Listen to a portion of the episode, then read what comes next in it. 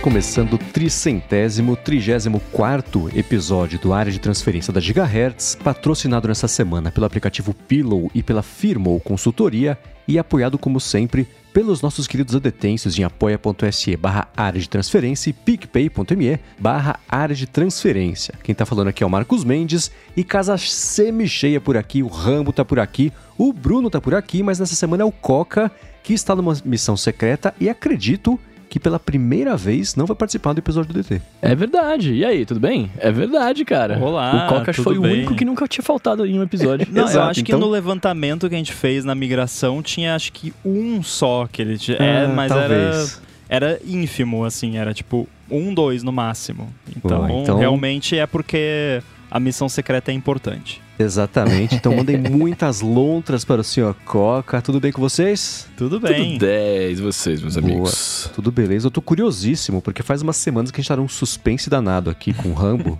Porque eu sei do começo de uma história, mas não sei do final dela. Então, Rambo, me conta do seu roxinho que só traz alegria pra todo mundo. Nossa senhora. Eu devia ter trazido um whisky pro, Quanto pra tempo vocês têm? É, enfim, eu sou usuário do Roxinho, né? Também conhecido como Nubank, como vocês sabem, já faz desde que lançou. Tipo, sei lá, no- devo estar ali. Se Desde tem um sempre. ID a- que vai subindo, eu devo estar no- nos menos de 10 mil ali, sabe? Que foi realmente ali no dia que lançou, eu, eu cadastrei. Nem acreditava que era verdade, porque era era bom demais pra ser verdade. E, e realmente era, era verdade e era bom. É, e era bom demais. eu tive um perrengue porque eu migrei. Migrei não, eu abri uma conta pra minha empresa no Nubank logo depois que eu, que eu fundei a Buddy Software, né? Que é a empresa que faz o AirBuddy e todos os meus apps. Então, todo o recebimento que vem de fora e tal.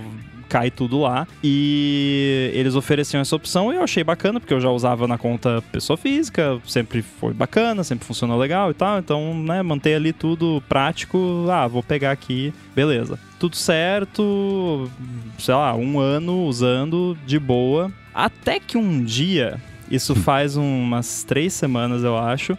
Eu fui pagar o Everton, que faz lá o, o Chip Studio, que faz os desenhos lá. Todo mês eu, eu pago ele, mando uma grana pra ele e mando dessa conta da empresa pra conta dele. É sempre um valor muito próximo, quase idêntico, varia muito pouco. Sempre pra mesma conta dele, sempre mais ou menos na mesma época do mês, no mesmo device, tu- tudo igual. E aí, no momento que eu dei lá o, o ok para fazer a transferência, precisamos fazer reconhecimento facial para autorizar esta transação por motivos de segurança, blá, blá, blá, aquela coisa Maria. toda, né? Tá, já é chato, mas tá, beleza. Aí, ah, olha pra câmera. Ah, tá muito escuro, tá muito claro, tá, tá fora de foco, não sei o que. Eu sei que eu, eu fiquei, tipo, meia hora tentando e nada. O negócio simplesmente se recusou a, a- a me reconhecer, né? Inclusive eu fiquei pensando, porque eu não fazia muito tempo que eu tinha cortado o cabelo. Eu pensei, putz, será que é porque eu cortei o cabelo? Mas Nossa, não mudou tanto assim, isso só ficou mais curto, né? Não é como se eu tivesse um longas madeixas arrancou o loiras seu e- nariz, né? e depois, né, cortei. Então, não sei. E aí, tá, eu fui falar com o suporte, né? Ô, tô tentando fazer aqui e tal. E. Suporte, eu tenho, eu, eu tenho pena do pessoal que trabalha em suporte, porque deve ser horrível. Mas como é ruim, né? Porque. e eu também eu não sei como poderia melhorar, porque eu entendo as pressões e incentivos e tal. Então eu não, não sei muito como, como que eu melhoraria, mas assim. A pessoa repete tudo que você já fez, né? Fala pra você fazer tudo que você já fez, que você acabou de falar que fez, mas a Uhum. pessoa tem que seguir o script lá e aí, ah, clique, não sei o que. Então, já fiz isso, tá falando aqui que né, não tá, não tá dando, não tem outro jeito, né? Tem como eu mandar um, pedaço da minha orelha pra vocês, alguma coisa? pra- Aí, ah, eu vou fazer uma alteração aqui na sua conta pra você poder fazer a, a autenticação mandando uma selfie com um documento de identidade. Beleza, né? Aquilo que a gente sempre brinca aqui, né? Com o jornal do dia de hoje, aquela brincadeira, né? Aí, tá, beleza, fez lá, fui pra, pra fazer a verificação e aí em vez de vir aquele reco- reconhecimento facial que não estava funcionando, veio a opção de tirar foto com o documento. Tirei a foto com o documento. Vamos analisar seu documento. Beleza, é isso. Continuei trabalhando. Aí, algumas horas depois, chegou, acho até que eu fui gravar o Olá Mundo nesse dia. E aí depois da gravação eu abri o e-mail, tava lá, ah, verificamos a sua identidade, o seu aparelho está liberado para fazer transações. Maravilha. O que que eu fiz? Fui fazer a transferência, porque o Everton tava esperando lá, né? Aí fui fazer a transferência de novo e a conta foi bloqueada de novo. Aí apareceu. E aí não, não foi nem tipo, faço o reconhecimento. Foi tipo, desculpe, esta transação foi bloqueada por motivos de segurança, fale com suporte. Tipo, não, não rolava mais nada. E pior, pensei eu. Vou fazer então da minha conta pessoa física, né? Não vou deixar o Nossa. Everton esperando. A minha conta pessoa física tava bloqueada também. Ah, é. Nossa, que Uhum. tragédia. No momento que eu estou falando com vocês aqui, a, o meus, o- a minha taxa de batimentos cardíacos está aumentando do trauma que eu tô sentindo. né? Eu tô rindo com respeito, tá? É, pois é. Ah, agora dá pra rir. Mas enfim. Aí entrei em contato com o suporte de novo. Aí mandaram eu fazer tudo que eu já tinha feito de novo. Aí eu já estava um pouco, né? Desgostoso com a situação. Aí eu expliquei: olha, eu já fiz tudo isso, assim, assim. Veio e-mail, falou que estava liberado. Fui lá, tentei de novo e aconteceu isso e tal. Você tem alguma sugestão pra me dar pra que isso não aconteça de novo e tal? E, aí- e aí a pessoa do suporte parou de me responder. e aí eu fiquei tipo, senhora, senhora, senhora. fiquei tipo meme lá, né? Senhora, senhora. E aí a pessoa encerrou o atendimento. Tipo, o atendimento foi encerrado. Valeu, falou, né? Nossa, devia Que ser o fim do beleza. expediente da pessoa. Ela falou, mano, eu não vou resolver isso agora. Isso era tipo sete da noite, acho que encerra às oito. Então faltava. Faltava um tempinho ainda, mas Nossa. talvez aquela pessoa tava encerrando e tal. E aí eu já pensei, putz, vai ficar pra amanhã isso, eu não vou dormir direito de noite, ficar nervoso, porque é complicado, né? É todo o dinheiro da. da- É. Não todo o dinheiro, mas assim, uma boa parte da grana da empresa, porque eu tinha acabado de receber um pagamento de fora naquela semana, então tava lá uma quantia significativa e conta pessoal também, então, né, eu não ia passar fome, mas uh, precisava ali, né, fazer a movimentação e tudo mais. Aí, enfim, no dia seguinte eu meio que desisti e já fui direto na ouvidoria. Mandei, como eu detesto falar no telefone, e se eu fosse falar no telefone, provavelmente eu ia começar a xingar a pessoa. Eu preferi tirar um tempinho e escrevi um e-mail bonitinho, todo detalhado, educado, explicando e tal, perguntando o que, que dava pra fazer, papapá. Beleza. Teve chat GPT envolvido em algum momento, não? Não, não, não. Tá. não, não precisei.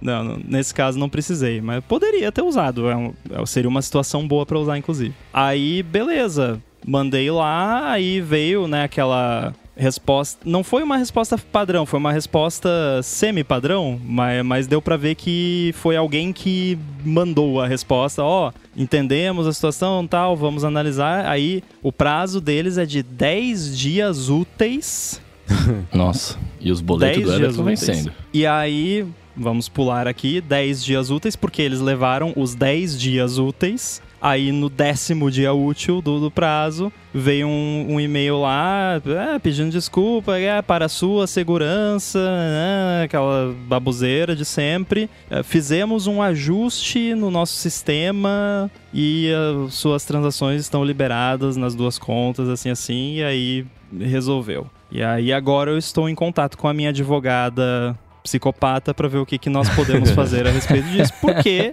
eu fiquei com uma quantia de dinheiro significativa parada por mais de 10 dias e Sim. isso é dinheiro que foi embora, né? Porque o dinheiro parado Uhum. 10 dias perde valor. Então, estamos vendo aí o que vamos fazer. Não, não pode pagar funcionário, tem várias paradas, né, cara? Mais moral da história: se você tem uma empresa, abre conta num bancão. Uhum. Não abre conta nesses bancos de geração Z aí, que eles não vão te ajudar. Porque que, que eu fiquei pensando durante esse processo todo? Cara, se fosse uma conta do Banco do Brasil, do Itaú, da Caixa Federal, qualquer banco desses, eu ia na agência e resolvia. Tipo, num caixa automático, ou na pior das hipóteses, eu pegava uma fichinha e era atendido lá e assinava um papel e resolvia, sabe? Então, nessas horas, o bancão, ele é mais apropriado e eu aprendi isso da pior forma possível. Quer dizer, podia ter sido pior, né? Porque pelo menos liberou, deu tudo certo, mas uh, fica a dica. Uhum. É, é, curioso porque você passou por uma coisa. Lembra que algumas semanas antes, também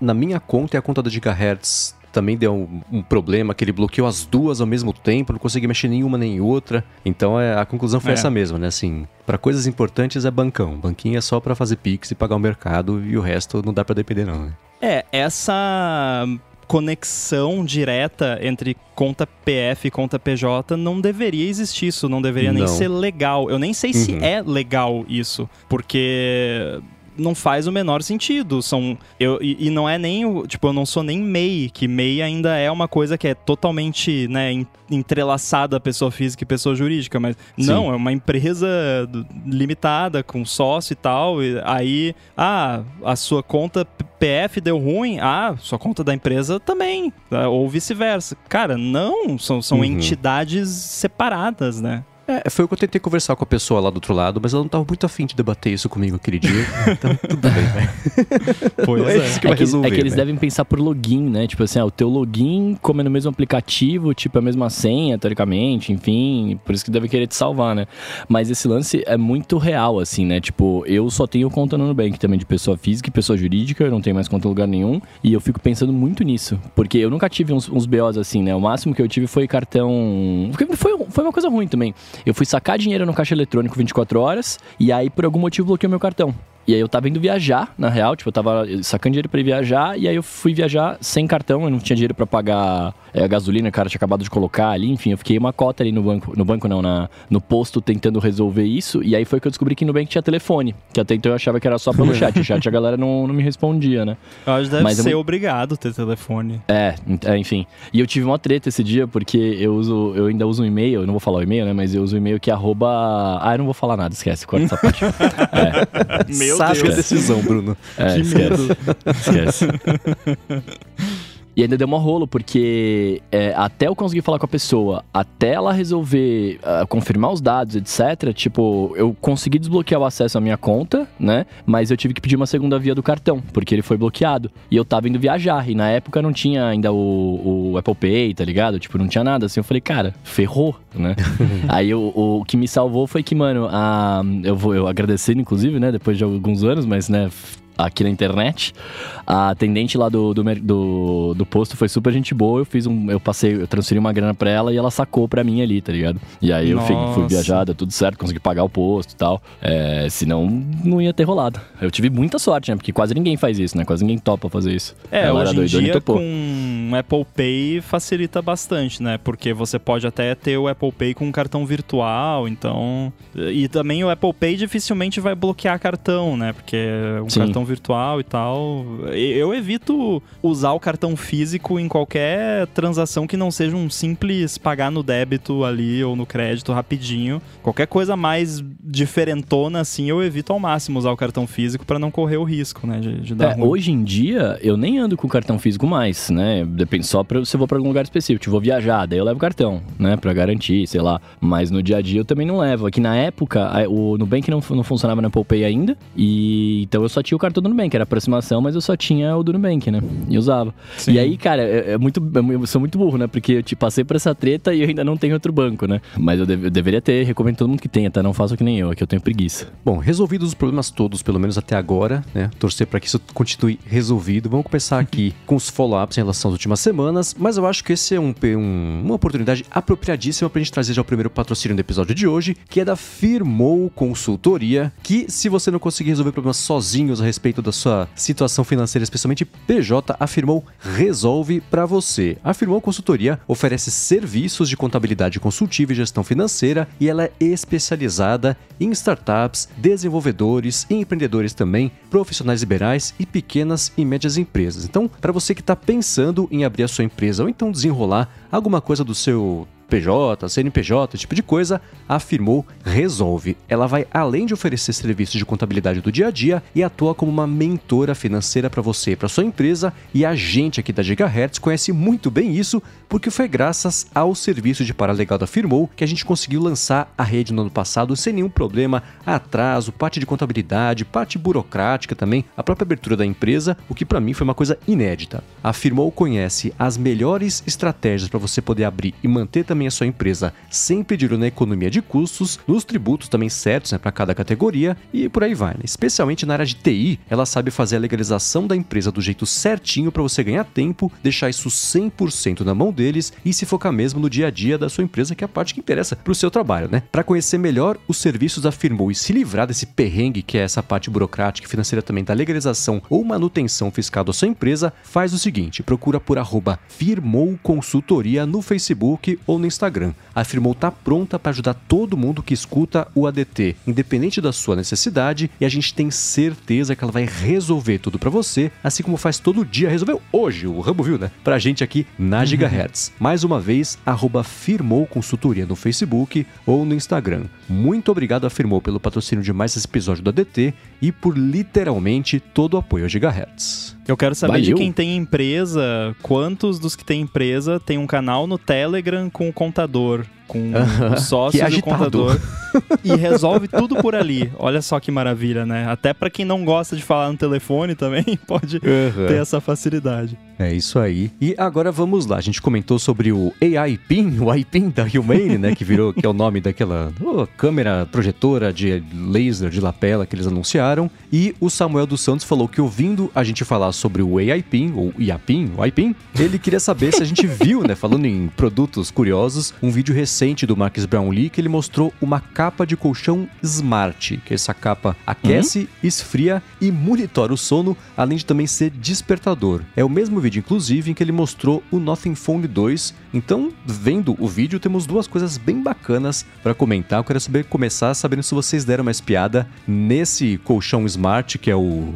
Como é que chama aqui? É o Podcover, que eu achei bem interessante. Isso me lembrou aquele produto que a Apple adquiriu. Ela adquiriu só o produto ou a empresa toda? A empresa toda que é, né? Uma, mas aí não é uma capa, que nem ele mostrou ali, era só tipo um tapetinho, digamos assim, que você deita em cima, que faz era o monitoramento do sono. Berit, isso. Mas eu fiquei com uma vontadinha de ter isso, porque principalmente por causa do recurso de esfriar, porque eu sou uma pessoa que eu, eu, eu fico muito quente de noite e se eu, a temperatura passa de um certo patamar, eu não durmo direito. Eu já, inclusive, percebi isso no Pillow, né? Que mede a temperatura lá. Quando a temperatura tá um pouquinho mais alta, eu já não, não durmo bem, não durmo direito. Então fiquei com vontade de testar isso aí, dormindo na cama geladinha. Eu confesso que eu tenho uma brisa com na hora de dormir eu não posso estar com coisa muito quente e muito fria. Se rolar uma, uma, regula, uma regulamentação, não, uma regulagem de temperatura aí para temperatura média, é uma coisa que eu testaria também.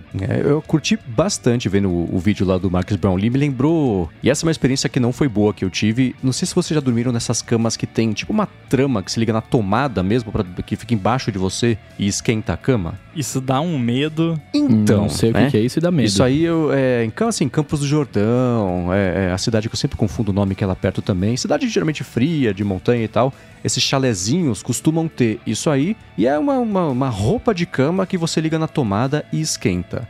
Só que é uma resistência. Isso, eu não sei se acontece com vocês. É que nem aquecedor elétrico. Então, né? E, é, que eu tenho e aí, muito medo, em, inclusive. em casa, né? Eu tenho. Quando eu ligo o Mac, vocês já sentiram, dependendo de como é que é o aterramento, aí não sei essa parte, não sou engenheiro de aterramento, né? Como é que funciona, de você passar a mão no corpo do Mac e você sentir uh -huh, uma vibração uh -huh. estática de energia mesmo da tomada, uh uhum. -huh. né? Sim, sim, sim. É a mesma sensação, só que na cama. Se você se mexe, você uh. sente aquele Assim, é muito Nossa. estranho. Eu, eu não consegui. Eu prefiro passar frio do que morrer eletrocutado no sono. Porque... Eu ia falar isso agora. Eu já acho que eu vou tomar choque com o Mac. Imagina na cama, cara. Sem chance. Uhum. Tem um pai de uma amiga minha que trabalha com coisa de cama de, é. de, roupa de cama e tal, e, e, ele conhece essas paradas aí. Aí um dia ele tava conversando sobre, falando exatamente sobre isso, e ele comentou que esse tipo de. Isso ele falando, tá? Não, se tiver errado, não é culpa minha, e talvez eu tenha entendido errado.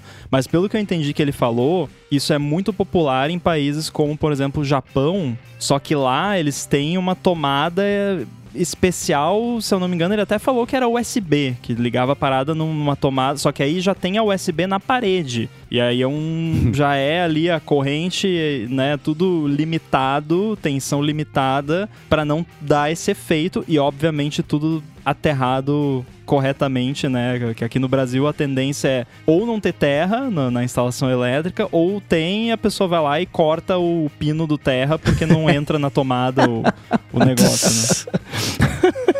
eu já vi muita gente fazendo isso, eu nunca fiz. Eu, eu, sempre, eu tenho muito medo de algumas coisas que eu, que eu não entendo, assim. É, eu, eu, acho que eu, eu, sou o típico ser humano, né? Eu, eu, tenho medo do que eu não entendo. Aí eu vejo aquelas três tomadas e eu falo, cara, tem um motivo disso daí. Eu não vou nem encostar nisso. Eu tô muito aliviado de saber que você é tipo um ser humano. eu falei típico, típico ser humano, né? ah, tá. Cara, mas é. Terra na instalação elétrica é uma coisa importante. Inclusive, eu descobri uns tempos atrás, acidentalmente aqui, tava. Eu tava instalando alguma coisa, não sei se era um Raspberry Pi que eu tava instalando, que eu tive que botar uma tomada onde não tinha. E eu descobri que o terra e o neutro estavam em contato. E aí, isso não é o correto, né? E aí uhum. eu, eu fui atrás do, do cara que fez a instalação elétrica daqui para perguntar para ele se isso era proposital, se ele tinha feito dessa forma, ou se ele achava que tinha talvez algum equipamento que estava causando isso, ou né, algum defeito. E aí ele me confirmou que não, não era intencional, e aí eu fui investigar aqui descobri que tinha lá uma parada ligada lá que tava com um problema que tava né, fazendo a ponte entre os dois. Então, é, o correto é você ter o neutro fase e ter um terra de verdade, que não é o neutro, que né, qualquer coisa extra vai para lá. A forma simples de explicar é essa, né? E se você tá encostando nas coisas, principalmente se você tá de calçado e você toca nas coisas e você sente um, um negocinho, né? Não um choque, mas um negocinho, alguma coisa não tá bem certa. Exato. É, então, né? Aí aqui em casa, quando tá carregando o Mac, se eu colocar, se eu tiver descalço, por exemplo, colocar. E a, a minha mesa, ela tem apoios de ferro, né? E eu, eu, eu, gosto de esticar os pés, coloco os pés por cima do apoio de ferro até a parede. Eu ai, fecho ai. aqui um circuito que intensifica essa sensação. Assim, não chega a ser um choque, mas você sente que, evidentemente, tá passando uma corrente ali. E a sensação da cama foi a mesma coisa, mas voltando a esse pod cover aí do Mac Brown. Pra completar o negócio do Mac, é que o, o carregador do Mac ele é de dois pinos só, né? Sim, aqui no Brasil. É. Então não tem o terra. Então, se você não tá com algum calçado que isola, realmente não tem jeito. É, bom, neste momento é eu estou, então tá tudo certo. Por conta disso é. que dá, dá essa vibração aí? Por conta disso. É, faz o experimento. Nossa. Às vezes, se você tirar o pé do chão, você já, já, já não sente a, essa corrente passando. Não, não, não. Eu digo assim, no sentido de porque, como o nosso padrão não tem o, o, o cabo do Mac aqui no teu terra, é por isso que dá. Se tivesse, não, não ia dar, é isso? Ah, isso, é. é. Exato, é. É isso aí. Caramba, que doideira. Assumindo que a instalação esteja toda correta uhum, claro. e tal, né? Uhum. Mas uhum. se você tem terra em casa, se você pegar um fio e botar ele no, na carcaça do Mac, na carapaça do Mac e botar no buraco do terra, vai aterrar o Mac e não vai mais dar esse efeito. Ou se você conectar a carcaça do Mac em qualquer coisa, no, no, na, no, no pé da mesa que é de ferro, talvez já não dê mais. É bem bizarro isso. Hum. É, agora eu vou tentar voltar aqui pro lance do, do Marcus Brownlee. ele mostrou, eu vou deixar aqui o link na descrição desse vídeo. E é um produto que também é, é, você tem um, uma, uma base que manda a temperatura ali pro. Então não é uma coisa que está aquecendo direto uma resistência na roupa de cama e fica ali soprando, pode soprar. A impressão é que você pode controlar a temperatura até dos dois lados da cama independente, uma, que é uma coisa bacana, que casal geralmente é assim, não é friorento, o outro não, e sempre existe um, um desencontro ali de, de, organização de cobertas, né? Então, uhum. é, ele, ele colocou lá e foi esse, esses, essa empresa que até patrocinou esse vídeo que ele tem feito, que é o Dope Tech, né? Que ele traz produtos curiosos de uma vez só. E o começo até daquele display LED gigante que os estúdios têm usado, o Mandalorian foi feito com isso. Mas esse da cama eu achei interessante porque faz análise de sono também, concorrente do Pillow e, e do Bed se estivesse no mercado, se a não tivesse comprado. E tem também toda a parte de, de, de métricas, etc. E você consegue até fazer com que a temperatura seja ajustada conforme vai evoluindo a temperatura do quarto e da cama durante a noite para ficar estável ali. Então, ar-condicionado mesmo para a cama, que eu achei um produto bem interessante, só por ser uma resistência à zona, correndo em zigue-zague. ligadura tomada, eu já teria um pouco mais de, de conforto em testar e eu achei bem curioso. Pô, é, esse que você mandou o link aqui, ele não é caro, hein? Não achei então, caro. pior ainda, né? Porque... Eu ia falar isso agora. é. Não, porque eu comprei, eu já comprei lençol que não tem coisa de aquecer, que é mais caro que isso. Uhum. então eu fico me perguntando, né? É, é, é eu... engraçado que aí tem, tipo, tecnologia alemã, montado no Brasil, engenharia responsável. Uhum. em metro, né? Ó, tem selo do Inmetro ainda. Se, se acontecer alguma coisa, a culpa não é nossa. Que eu mandei hum. pra exemplificar do que eu tava falando pra galera que tá acompanhando ao vivo aqui no YouTube e também pro nosso grupo aqui, pro Rambo e o Bruno também verem sobre o que diabos eu estava falando sobre isso. Mas é, o fato disso ser barato não me inspira muita confiança, não. É. Não é a vantagem, não. Pois é. Eu tenho, eu tenho um pensamento, eu posso estar errado, tá? É, enfim, né? Me julguem à vontade. Mas eu, eu não gosto de, de ter coisas el elétricas enroscadas em mim na tomada enquanto eu estou dormindo. Não parece uma boa ideia. É, não me parece uma boa ideia. Até, o, até chuveiro elétrico, né? Eu sei que chuveiro elétrico é uma coisa muito doida, né? Eu também fico sempre com um certo receio. Os gringos é... ficam apavorados, né? Eu lembro é. daquele vídeo que viralizou, que o cara postou no YouTube, é Suicide Shower, é. falando do chuveiro do Brasil. é, mas essa é a realidade do brasileiro. Tava o cara né? com o Lorenzetti lá, Suicide Shower. É, e nós estamos aqui, firme e forte. Mas eu, eu tenho um pouco de receio. A única vez que eu, que eu dormi, que eu, até com, cara, com fogo também, lareira, essas paradas, eu também tenho muito receio, assim, né? Quando eu vou dormir, eu vou dormir. Tipo, eu não posso estar com nada que eu tenho que prestar atenção, né? E eu, eu fui pra Gramado final de semana recente agora, né? Cara, eu tava. Eu tive que dormir com aquecedor porque lá era muito frio. Mas foi uma noite que eu acordei diversas vezes de preocupação, assim, porque eu falei, vai que esse negócio dá curto, vai que esse negócio explode, vai que esse negócio queima, sabe? Assim, tipo, eu acho que para mim a preocupação não compensa o, o quentinho do, do lençol, saca? Uhum. Agora, uma segunda coisa também que o Marcus Brownlee mostrou nesse vídeo, a gente discutiu bastante aqui quando foi lançada a primeira versão, foi o Nothing Phone 2. Acho que ele trouxe primeiro, acho que saiu primeiro lá, colocaram ele para mostrar as diferenças entre o 1 e o 2. E é curioso como ainda, e ele próprio conclui isso no final do vídeo, né? Ainda é um gimmick, mas com um pouquinho mais de direcionamento e com influência até, por exemplo, da Dynamic Island. Na parte de trás agora é Uber e um outro aplicativo de você pedir e chegar alguma coisa que eles fazem com que a luzinha seja a própria barra de progressão da distância do carro e etc. Então aquela a luzinha, a disposição é a mesma do, do, em relação à primeira versão, com uma outra interrupção ali que eles mexeram um pouquinho na, na engenharia das luzes ali, mas uhum. eles colocaram agora suporte aplicativo de terceiros para ter, que eles falam de são os essential notifications. Então você colocar um outro aplicativo para ter a notificação na parte de trás e essa ideia bacana dele fazer a, a luzinha ser a barra de progressão, além de manter, por exemplo, o LED ali atrás ser o flash, né, o padrão dos LEDs, e você colocar padrões de brilho diferentes para coisas diferentes, uma coisa que eles deram uma refinada. E o que me chamou a atenção é que o acabamento já era bonito, né? Aquele vidro na parte de trás, não é não fosco, né? O vidro bem brilhante, transparentão. E agora na parte de dentro disso, então o hardware mesmo do aparelho por baixo ali do vidro, fica com uma texturazinha assim, é como se fosse não chegar a furar, mas fazer pequenos buraquinhos nele inteiro assim. Então é um telefone que eu tenho bastante curiosidade de ver com as minhas próprias patas porque hum. ele segue aquilo que eu comento que são inovações desnecessárias, mas que também são legais de ver no mercado, ao invés de todo mundo fazer o mesmo Black Mirror, né? Pra gente dar um spoiler aqui é. do, do final do episódio, né? É, é aquela coisa, vamos fazer um telefone maneiro? Vamos. Uhum. E fizeram. Acho que isso tem o seu valor, né? Não, não é o device que eu usaria no dia a dia para tudo, o que talvez, né, seja um downside, mas eu acho que talvez tenha gente suficiente no mundo que vai querer só porque é maneiro e beleza, né? E o, o fato de ser maneiro traz coisas junto, né? Não é, ele não é um celular que é só gimmick, que é só para você ligar a luzinha e ficar vendo. Ele faz as coisas de smartphone também, né? Então, é, acho que para quem gosta, tá aí, né? É mais uma opção e uma opção diferente do, do padrão. É, mas roda Android, né? Ah, Mandem seus e-mails para o Bruno Casemiro, não Pelo tem nada de Deus, a ver com esse comentário. Brincadeira, brincadeira. Eu só não gosto mesmo, mas é brincadeira. Agora, o, o launcher da, da Nothing é, é bem customizado, né? Não é o, o Android que você está acostumado. Claro que, enfim, o sistema é o mesmo, mas é diferente do, do que você esperaria de um Samsung, de um Xiaomi da vida. Sim, sim. Não, mas assim, brincadeiras à parte, eu acho a parte estética dele também muito da hora. Eu, eu teria, inclusive, deixaria esses LEDs brilhando e faria questão de falar no telefone com ele na orelha. para as pessoas verem ele brilhando enquanto eu falo. Eu, eu acho bem da hora, acho bonito e tal. Mas essa pira, né? Infelizmente eu tô. Infeliz ou felizmente, sei lá, eu tô preso no ecossistema da maçã aqui. Então. É isso.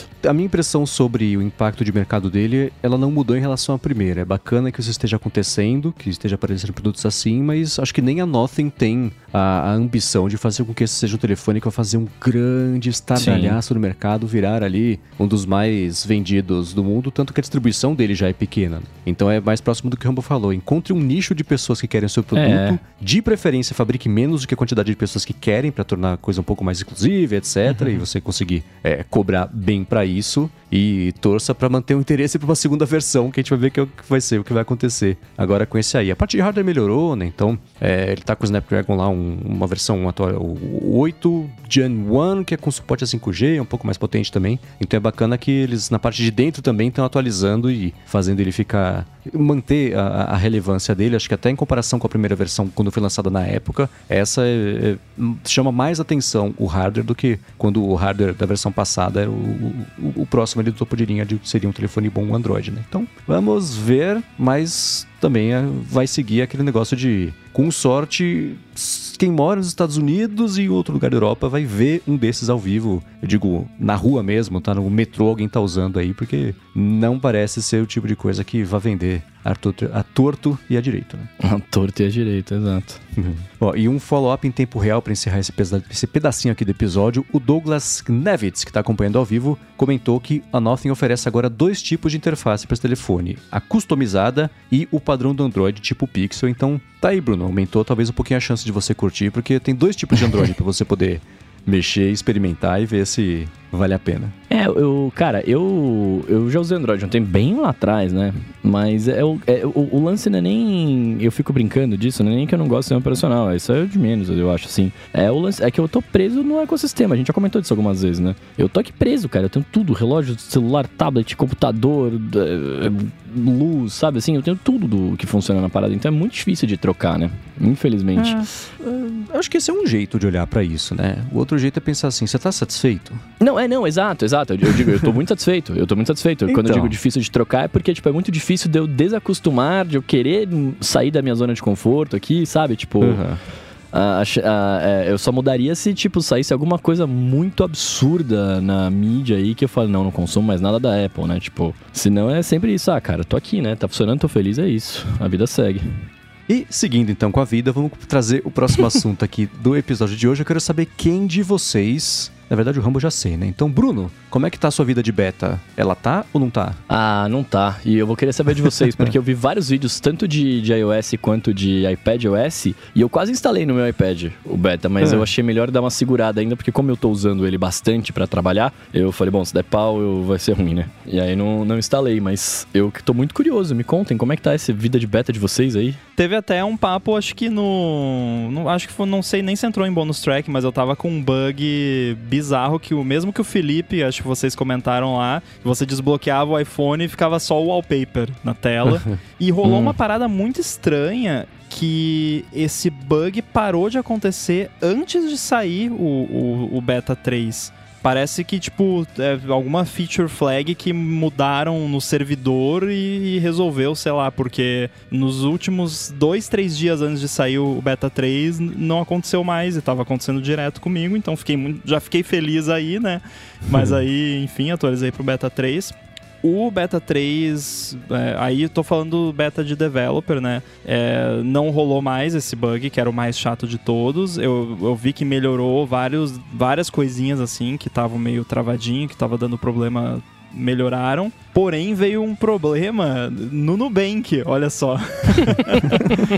é, Não reconheceu sua cara. E isso é uma coisa que, assim, o Nubank já faz algum tempo que eles passaram a usar, acho que Flutter pro app, que é um desses frameworks cross-platform, e aí o app começou a ficar cada vez pior. E aí toda a versão major de iOS dá esse bug no app do Nubank, acho, desde o iOS 14, no 14 deu, no 15 deu, no 16 deu e agora no 17 deu de novo, que o, os botões lá, quando você tá no, no, formulário lá de fazer uma transferência, por exemplo, e daí tem o campo de valor, aí tem o botãozinho no cantinho lá de avançar, eles ficam embaixo do teclado, e aí você não consegue avançar. Todo, toda a versão major de iOS dá esse bug lá, porque não é app nativo, né? App nativo não sofre com essas coisas. Mas enfim, não é culpa do Nubank, porque beta é beta, tá sujeito, né? Aí o workaround que eu tinha encontrado, que eu fiquei usando, foi usar o VoiceOver, né? Então eu tenho lá os três toques no botão lateral, daí abre o menuzinho de acessibilidade, VoiceOver, aí você vai, arrasta, arrasta, arrasta, Proximo, né? Ele fala que é o, o próximo, né? Tá em inglês. Aí dá dois toques, avançou, pronto. Aí pode desligar o voiceover e continuar. Então é, esse foi o workaround. Porém, eles lançaram um beta 3 revisado para developers que virou uhum. o beta 1 público e nesse já não tem mais esse problema. É, mexer alguma coisa lá que não deu mais. Então, para quem né, tá pensando em talvez usar o, beta público, não vai ter esse problema a princípio. Pode voltar no beta 4, nunca se sabe, né? É, ou no, no, caso no beta 2 público, é porque o, o, beta 3 de developer é o beta 1 público e aí assim por diante, né? E normalmente lança o beta de developer e no dia seguinte lança o, o beta público correspondente, ou não se tiver muito ruim o beta de developer.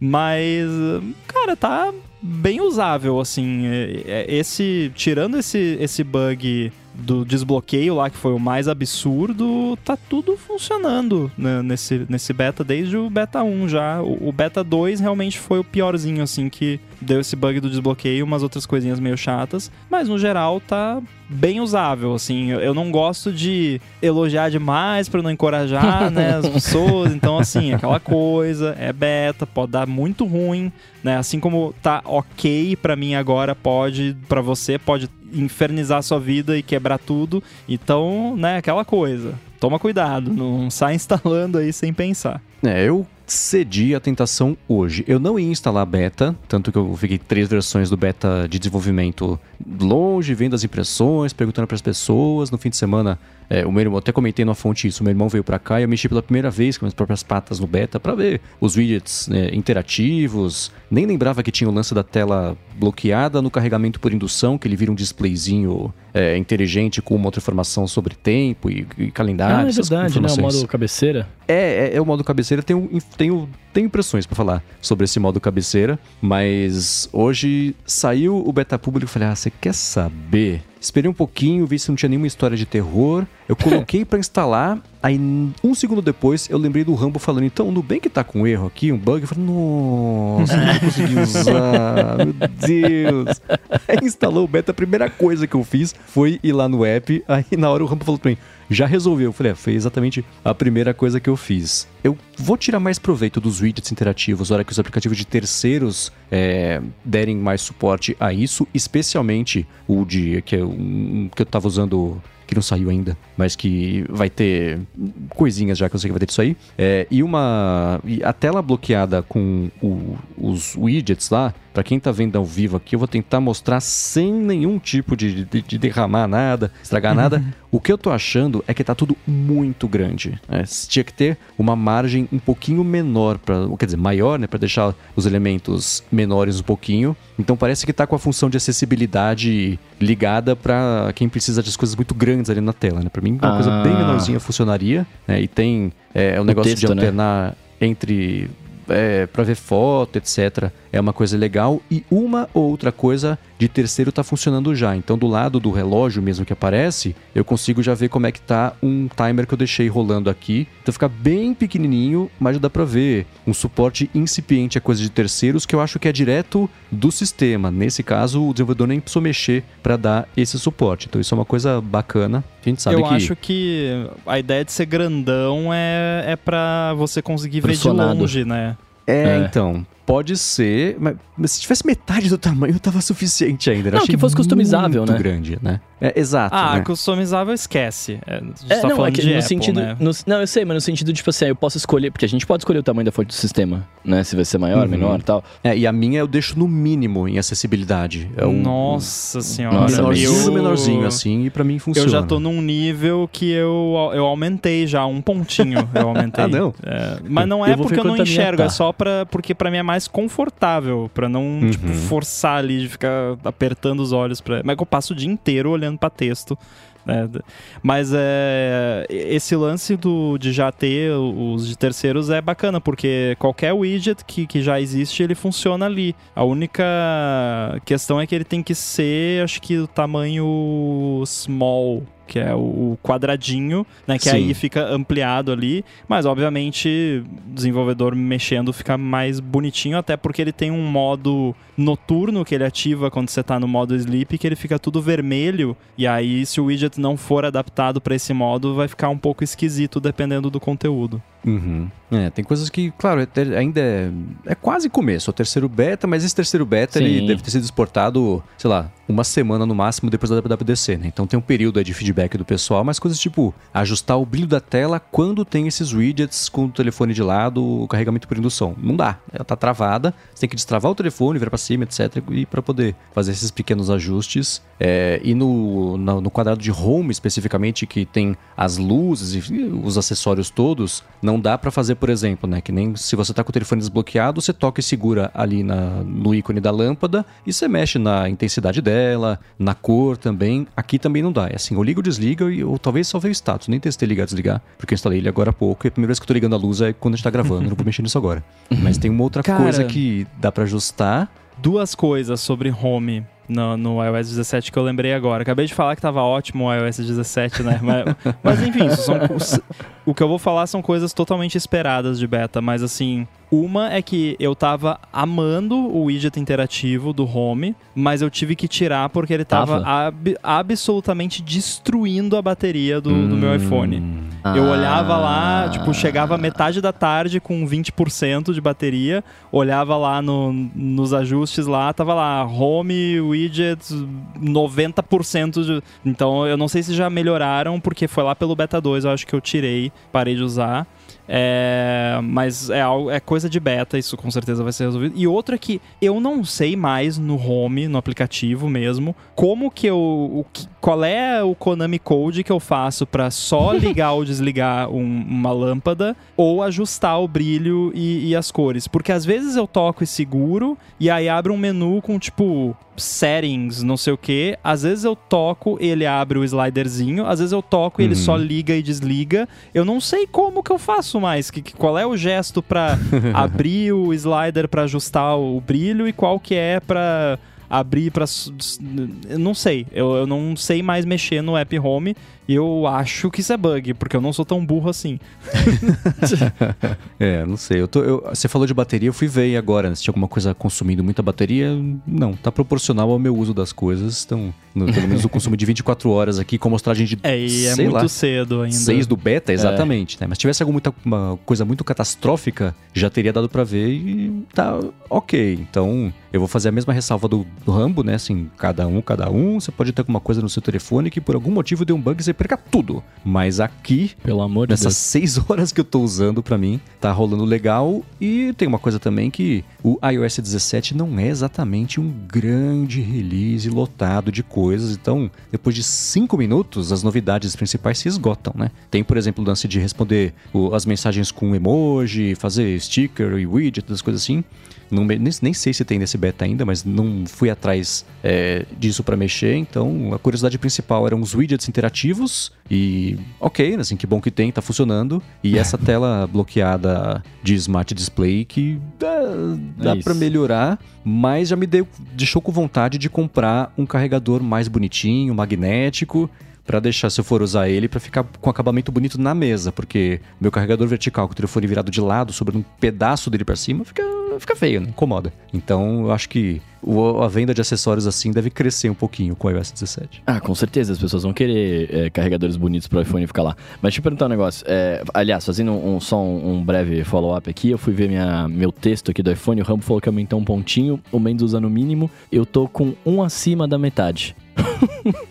eu sou um cegueta, eu não, não tinha reparado não, nisso. Não, mas um acima da metade é, é, o, é o mesmo que eu uso, é 110%, não é? Ah, eu, eu, ah, eu achei que você usava um acima do do Mendes, por isso não, que eu falei ele, que eu... ele vem no meio, né? O padrão é, é o, o, médio. E aí você aumentou um pontinho, foi isso eu que eu quis dizer. Um pontinho, exato. Então eu e você estamos iguais. Ah, ok. Então beleza. Então eu não sou tão cego assim. Menos que enxerga muito bem. É, agora deixa eu perguntar. Eu quero perguntar um negócio desse, do modo do cabeceira, porque assim. É, e aí eu queria, uma, eu queria uma impressão de. Não sei se o Rambo gostou, se vai querer usar, enfim, mas o Mendes falou que, né, tava fã dele aí. Eu, cara, eu queria entender, na verdade, porque eu não vejo. Eu, fazendo aquele comentário que eu fiz no começo do, do ADT aqui, do, do, que eu não gosto de dormir com nada enrolado, né? Nada ligado, não sei o quê. Pra mim é a mesma pilha da tela. Tipo, eu não tô usando, eu não preciso deixar a tela ligada, por mais que seja o always on, aquela coisa toda. Eu, se eu acordar, eu toco na tela e, e enxergo né? É, qual que é, qual que é o a, a, qual seria a usabilidade para vocês da tela nesse desse jeito assim? Porque eu, eu, realmente não consigo ver nada, nada assim. Eu acho, eu acho da hora, mas eu não consigo encaixar na minha vida, sabe? mas você já falou aqui que tem faniquito com tela always on, né? Então Tenho, tenho. Claramente você não é o público alvo desse recurso, né? É, mas eu quero entender, vai que eu posso virar de repente eu tô com uma limitação aqui que faz falar, não, é zoado, não gosto, mas não, eu, porque eu, eu não vejo utilidade, eu tô dormindo eu vejo, eu consigo ver pessoas usando isso como. Lembra aqueles rádio relógio que a gente tinha antigamente? Uhum. Ficava ali. Eu, eu, consigo ver pessoas usando assim, tipo, acorda, já tá o botãozinho ali para ligar a luz e já liga. Tipo.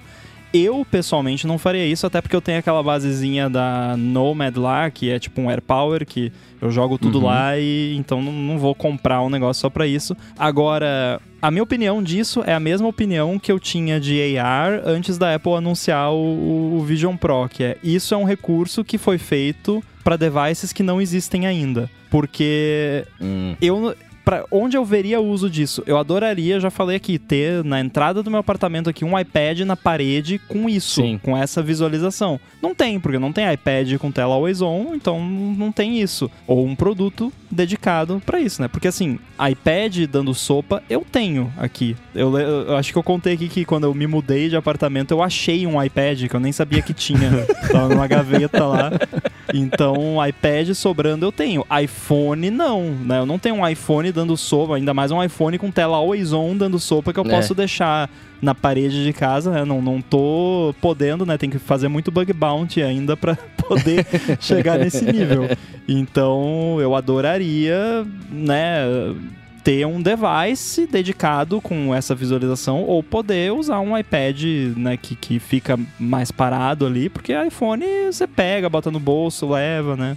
E você falando da tela sempre ligada, é engraçado porque eu coloquei a função aqui, virei o iPhone de lado, aí ele apagou a tela. Falei, nossa, não. Fui nos ajustes, não consegui achar nada da tela ficar ligada ou desligada. Falei, pô, display, o modo display vai desligar a tela? Grande porcaria, né? Aí eu lembrei que o meu iPhone não tem tela always on. É só a partir do 14. meu Deus, 14. Falei, ah, então tá explicado. Mas o comportamento Justo. dele é igual o do relógio. Quando você deixa ele carregando, né? Você pensou nele, assim, você mexeu o, pisou forte, o chão tremeu, ele já acende. Então, pelo menos isso é meio rápido para ele voltar a acender. Mas no, no 13 e nos outros compatíveis para trás de, de, modelos, a tela ela fica ligada pelos X segundos lá que fica. É como sempre. Eu só quero testar o modo escuro que fica tudo vermelho, modo noite, né? Sei lá. Porque aí a, a luz não, não, não, não cega ninguém durante a noite quando for acender um negócio desse. Mas tirando isso, é, as primeiras impressões de um beta sem tantos recursos assim é que foram são ok as duas coisas que faziam quer dizer uma coisa que fazia falta principal que era o lance dos widgets rolou bacana música etc é, quero ver quando o Overcast por exemplo passar a ter suporte a coisa assim também vai ser bacana e essa esse modo cabeceira aí é, é um gimmick, tanto quanto as luzes da Essential Phone, do Nothing então, Phone. A, a prova final que isso é teste para um device que eles vão lançar é que tem no seu iPhone que não tem a tela uhum. always on, ou o seu já é. tem. Não, não tem, não tem. 13. Então, não. é a prova de que isso é um teste, porque que, que seria esperado da Apple. Eu, inclusive, fiquei surpreso, porque eu tenho um device de teste aqui que é um iPhone 12 mini, e ele tá no beta, e aí um dia eu tava mexendo nele aqui, eu meio que sem querer botei ele de lado e apareceu isso. Ué, isso aqui não era só pro, pra tela always on? Porque o normal da Apple seria, não, isso aqui é um recurso Sim. exclusivo. Eles teriam uma desculpa plausível, né? Que o lance do, do Stage Manager, não, precisa de memória virtual, Swap, não sei o quê, né? É. Nesse aí eles podiam falar, não, precisa, né, de, de tela always on, não faz Porque não faz sentido sem ser a tela always on, porque, ah, daí você tem que, né, tocar então, ali para ligar faz. a tela, para daí você ver. Não, é que porque você não gosta de tela always on. É, né? eu sei, exato. Mas isso é a prova de que é um teste. Gente, isso é um teste. Para mim, é, esse recurso sim. é um teste. Estão vendo como é que funciona. Inclusive, o lance de você ter widgets do iPhone no Mac também é um teste, porque de uhum. onde vão vir os widgets desse device, né, desse HomePod, HomePad, né, que a gente chamou HomePod com tela, vão vir do seu iPhone, do mesmo jeito que vem do Mac. Isso aí tá na Sim. cara que é uma parada que são duas coisas que eles estão fazendo para um device que não existe ainda. É, e um modelo mental que eu tenho que funciona é justamente do display do Google, que eu não sei qual é o nome atual dele, que eu tenho na cozinha de casa. E assim, você está distante, ele tá most... eu deixei configurado para mostrar só o relógio grandão ali, que nem tem uma das modalidades aqui desse modo cabeceira do iPhone. Você passou na frente, chegou perto, olhou para ele, ele mostra um, um outro painel para música, de, de lembretes do dia, os compromissos, foto e não sei o que. Ele vira um, um, acessório inteligente com, com umas saídas rápidas para você acessar, com widgets basicamente, que não são interativos. Essa é uma tela que é bem limitada nas interações. Então, esse é um jeito de interagir que faz mais sentido. Ele é ciente a respeito do ambiente e tenta se moldar isso e ficar o mais útil possível, mesmo que a utilidade dele seja assim: como não tem ninguém na minha frente, a pessoa está longe, então eu apaguei a luz, ele fica com a tela preta e o horário fica bem fraquinho ali, ligado para você ver. Acendeu a luz, ele troca para uma tela mais clara com o horário um pouco mais forte. Chegou perto, ele troca já para ter uma tela com os botões, etc. Então, esse tipo de comportamento eu acho ele muito inteligente. Não sei se daria certo no iPhone, que geralmente fica uma proximidade maior da pessoa ali, mas eu acho que no caso da Apple, o comportamento vai ser entre esses dois extremos, como está hoje no iPhone e esses displays conectados. Imagino que o do Facebook lá seja parecido, enfim, a Amazon tem a coisa parecida também. O Google, né, lançou agora anunciou o tablet deles que vai ter o conector magnético já com esse modo meio específico também para você poder usar. Então tá todo mundo tateando agora esse mercado, indo além das telas conectadas e transformando as coisas que já existem em telas conectadas, que aí tem mais chance de pegar. E aí quem sabe as pessoas em vantagem nisso compram as telas conectadas depois. Então é um passo para trás para a galera poder dar uns para frente, mais para frente. Bom, aliás, antes de passar aqui pro próximo tema, eu quero saber de vocês que estão usando, quem tá com beta já, contem as impressões de vocês, passem lá em gigahertz.fm feedback e mandem pra gente que eu fico curioso para saber como é que tá o uso aí da galera sobre essas coisas, inclusive aplicativos que já tem um suporte, com beta talvez, que vocês já sabem o que vai rolar, manda pra gente que eu fico curioso a respeito disso. Agora eu quero voltar aqui, a gente vai falar um pouquinho a respeito, um pouquinho mesmo, tá gente, eu acho, a respeito do Threads tendo usado uma semana aí o aplicativo, semana passada ele tinha acabado de ser lançado, a gente falou as nossas primeiras impressões a respeito disso, mas antes eu vou tirar aqui um minuto do episódio para agradecer o aplicativo Pillow que está mais uma vez patrocinando o ADT. O Pillow é um app que funciona como seu assistente inteligente que deixa você entender e melhorar a sua noite de sono, e ele oferece uma análise bem detalhada com insights bem valiosos e recomendações também para você melhorar a sua rotina de sono. Então, se você tem um Apple Watch, é só você usar o relógio para dormir e pronto, ele faz tudo sozinho, toda análise, rastreamento tudo sozinho. Ou então, se você não tem Apple Watch, você pode dormir ali com seu iPhone ou iPad perto da na, na cama, né, perto do, do, travesseiro e pronto, ele faz a mesma medição. O Pillow tem uma função que é bem legal de alarme inteligente, então você fala, ó, oh, quero acordar às 8 da manhã amanhã.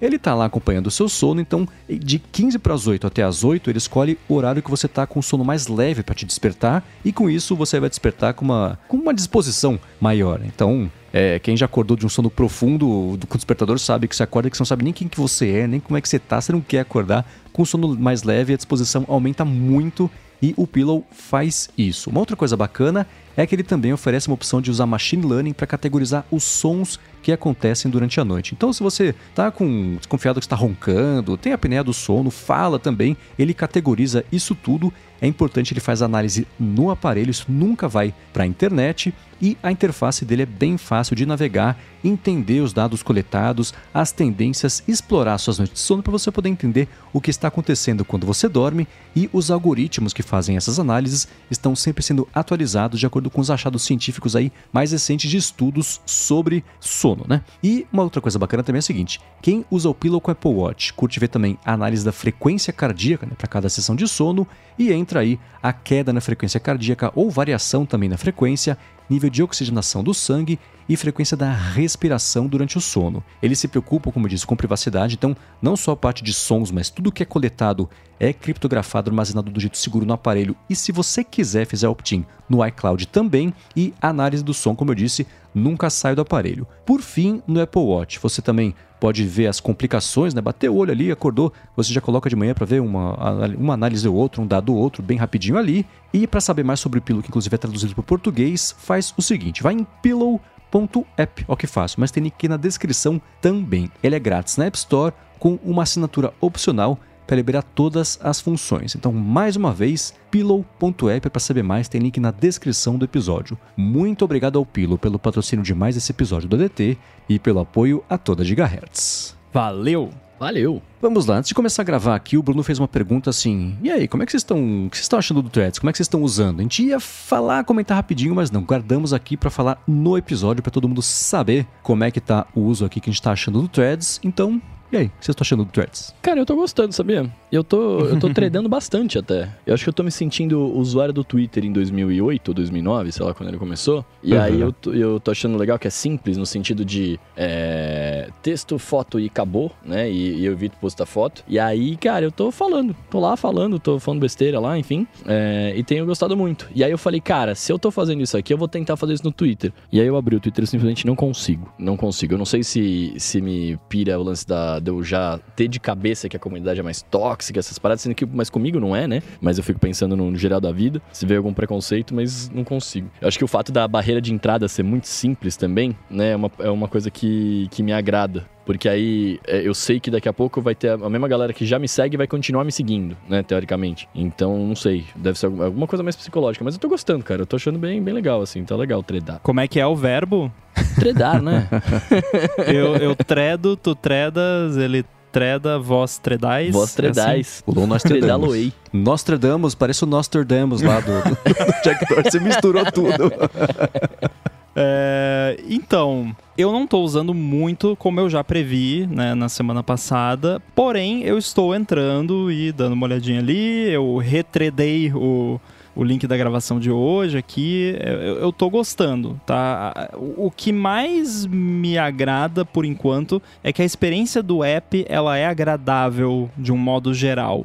Aí eu me refiro a o app funciona, o app é fluido, é rapidinho, você consegue navegar, tudo, né, no geral funciona, tirando errinho de servidor aqui e ali, que é normal, mas muito diferente, por exemplo, do Blue Sky, que eu fui testar e, cara, esse app é uma porcaria, não vou mais abrir isso aqui nunca mais, né, não tem nem ícone nesse troço, né, esquece. Então, a experiência do app em si eu tô achando bacana e, e continuo navegando por ele lá, por enquanto mais read-on only do que qualquer outra coisa. O que eu tava tentando modelar né, mentalmente essa semana é que, que é cada uma dessas redes sociais, assim, quem, quem é o público, pois quem é. é. que tá nessas redes sociais. E eu acho que eu encontrei um modelo que na minha cabeça funciona e, e acho que faz algum sentido. Que aí falando só do, dos microblogs aí mais populares, né? Que seria o, o Twitter, o Mastodon e o Threads. Então a, a forma como eu tô vendo a, a, coisa se desenrolar é mais ou menos assim. Twitter é hard news, né? Tipo, notícia mesmo, repórteres eh, profissionais e, e pessoal mais de, de esporte, esse tipo de coisa. Threads é celebridade, influencer, pessoal de música, pessoal de TV, etc, etc. E Mastodon é os, a galera nerd, tipo a gente, galera de tecnologia. E se for para colocar o Blue Sky, o Blue Sky, ele é. Como é que é o nome daquele app de áudio? Eu até esqueci. Clubhouse? Ah. É, ele é o Clubhouse é. dos microblogs. Que é tipo, é a galera meio coach, com papo de empreendedorismo e como nós somos inteligentes, é, aquela coisa. Então eu vejo mais ou menos esses grupos ah, nessas redes, né? As caixas que eu enxergo são mais ou menos essas. Na minha experiência navegando pela, pelas redes todas, é, é o que eu tenho visto. Não sei se, se faz sentido para vocês. Não faz, cara. E uma, uma amiga minha, que ela é twitteira, viciada, assim, ela twitta todo segundo, tudo que ela tá fazendo. Ela entrou no Threads e ela saiu, né? E aí eu falei pra ela assim, eu falei, mano, por que, que você saiu? É, eu, eu falei, né? Desculpa, desculpa aí quem gosta do Twitter, né? Mas falei, é igual Twitter, não sei o quê, não sei por que, que você saiu e tal. Falei, é muito mais legal, né? tal. aí ela falou assim, cara, eu saí, sabe por quê? Eu falei, porque no Threads a minha tia vai ler o que eu tô tradando lá. Ah. No Twitter não vai, tipo, a minha mãe vai ler, porque querendo ou não, é isso, né? O Threads, é, é, o que eu falei. Eu sei que as pessoas que me seguem no Instagram, em algum momento que entrarem, vão me seguir, porque tem a opção, seguir quem você já segue. E 90% das pessoas tenho certeza que vai clicar lá porque é mais fácil, né? E aí entra essa parada, porque querendo ou não, as redes do Meta, né? Da Meta, enfim, tem Facebook, Twitter, é, é Twitter no Instagram, etc. É, em um determinado momento começa a virar uma coisa mais de tiozão, assim, né? Se você parar pra pensar. Porque o Face a galera usava. Aí o Face virou do, do da pessoa, da, da, tia, da avó, que da, da coisa pejorativo para as pessoas que são descoladas demais para estar tá lá no Face. Aí essa galera tá migrando muito pro Instagram porque eles estão fazendo, é tudo a mesma empresa, querem que você use todas as redes. Essa galera vai estar tá no Threads também, eventualmente. Né? E no Twitter não, porque a barreira de entrada é muito maior. Criar uma conta, entrar num negócio que não conhece, não sei o quê. Então tem essa, essa, essa parte também que eu acho que vai acabar virando um outro. Vai virar uma rede muito parecida com o Facebook da vida, assim. Faz sentido. É a primeira vez que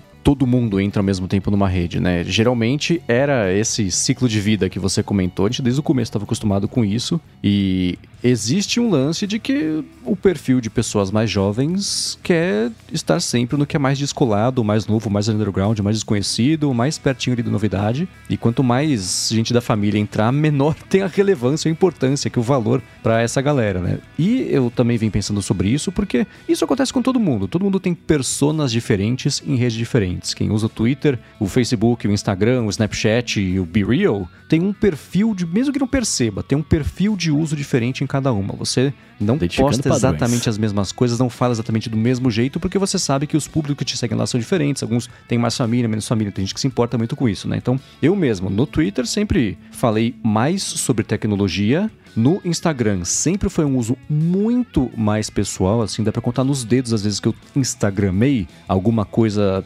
profissional. Foto nunca rolou, stories muito raramente, fiz um essa semana inclusive sobre um ano do Bolha Dev que está no ar, mas sempre separei muito isso, né? E até perdi oportunidades de negócio, de coisa assim, porque eu nunca é, assumi o papel de influencer de Instagram. Né? Tanto que eu nunca tentei crescer muito as, quantas pessoas me seguem por lá e sempre usei para tirar foto e postar foto bonita, né? Então, agora, essa galera é, potencialmente que me segue por lá e quem eu seguia por lá também ter acesso à versão das coisas que eu seria eu colocaria no Twitter dá um pouco de, de, de desencontro mesmo, né? Eu, para postar alguma coisa lá, eu penso mais em quem que do outro lado vai receber, a família que tá lá, etc. Então tem um pouco dessa desse ajuste, né? Eu passei a pensar nisso, inclusive no Twitter também, que, sei lá, um dia eu tuitei alguma coisa, uma piada que minha mãe tinha feito sobre a Nespresso, alguma coisa assim. Aí deu três minutos ela comentou comigo no, no iMessage da piada. Eu falei, nossa, minha mãe me segue no Twitter. Deixa eu reconfigurar tudo o que eu faço aqui.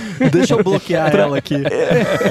Pra atender a essa expectativa agora, né? Então, essas coisas vão, mesmo que a gente não queira, elas vão entrando um pouco na nossa conta mental. E o Instagram, por eu sempre ter feito um uso muito mais pessoal, agora para usar e, e especialmente para postar alguma coisa no Threads, nesse primeiro momento tem um pouco mais de, de, de resguardo, né? Porque a, o, o, Marcos do Threads é diferente do Instagram, que é diferente do Twitter, que é diferente do Mastodon. Então acho que essa reflexão deve acontecer com mais pessoas do que eu, eu imagino. Então tem isso sim. É, esse lance que, que o Bruno comentou e que você corroborou aí sobre ah, o, a minha mãe tá, vai estar tá no Threads, né? A tia, sei lá. Eu concordo e entendo, porém, até que ponto essa galera vai usar de fato o Threads, porque você estar, né, ter uma conta e você usar são coisas bem diferentes, né? Ela vai usar Por no exemplo... momento que ela não pode, que ela vai ver alguma coisa que você não queria que ela visse.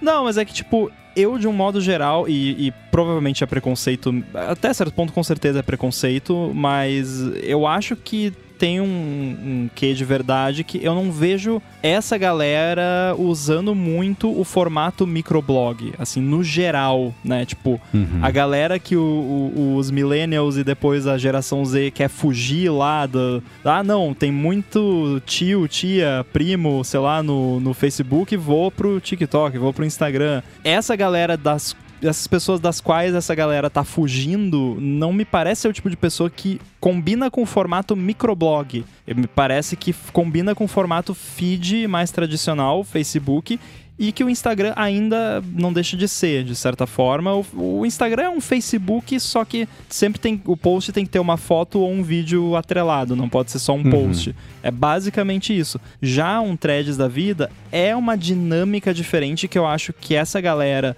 da qual a galera mais nova quer fugir, não curte muito, não não não vai usar de fato, sabe? Eu concordo com você, mas eu acho que só a possibilidade. Só ideia. Eu acho que o que afasta a galera justamente é só a ideia de saber que a pessoa está lá. Que eu fiz, Sim. eu brinquei aqui quando ela vai ler quando ela não puder ler, porque no fundo. Dá no um fundo, medinho. Vai, dá um medinho, né? Você, você posta um monte de coisa que é de boa. Aí um dia você vai e posta uma coisa que você fala, puta, aqui eu não queria que, que tal pessoa visse. E essa pessoa vai estar tá lá e vai ver, né?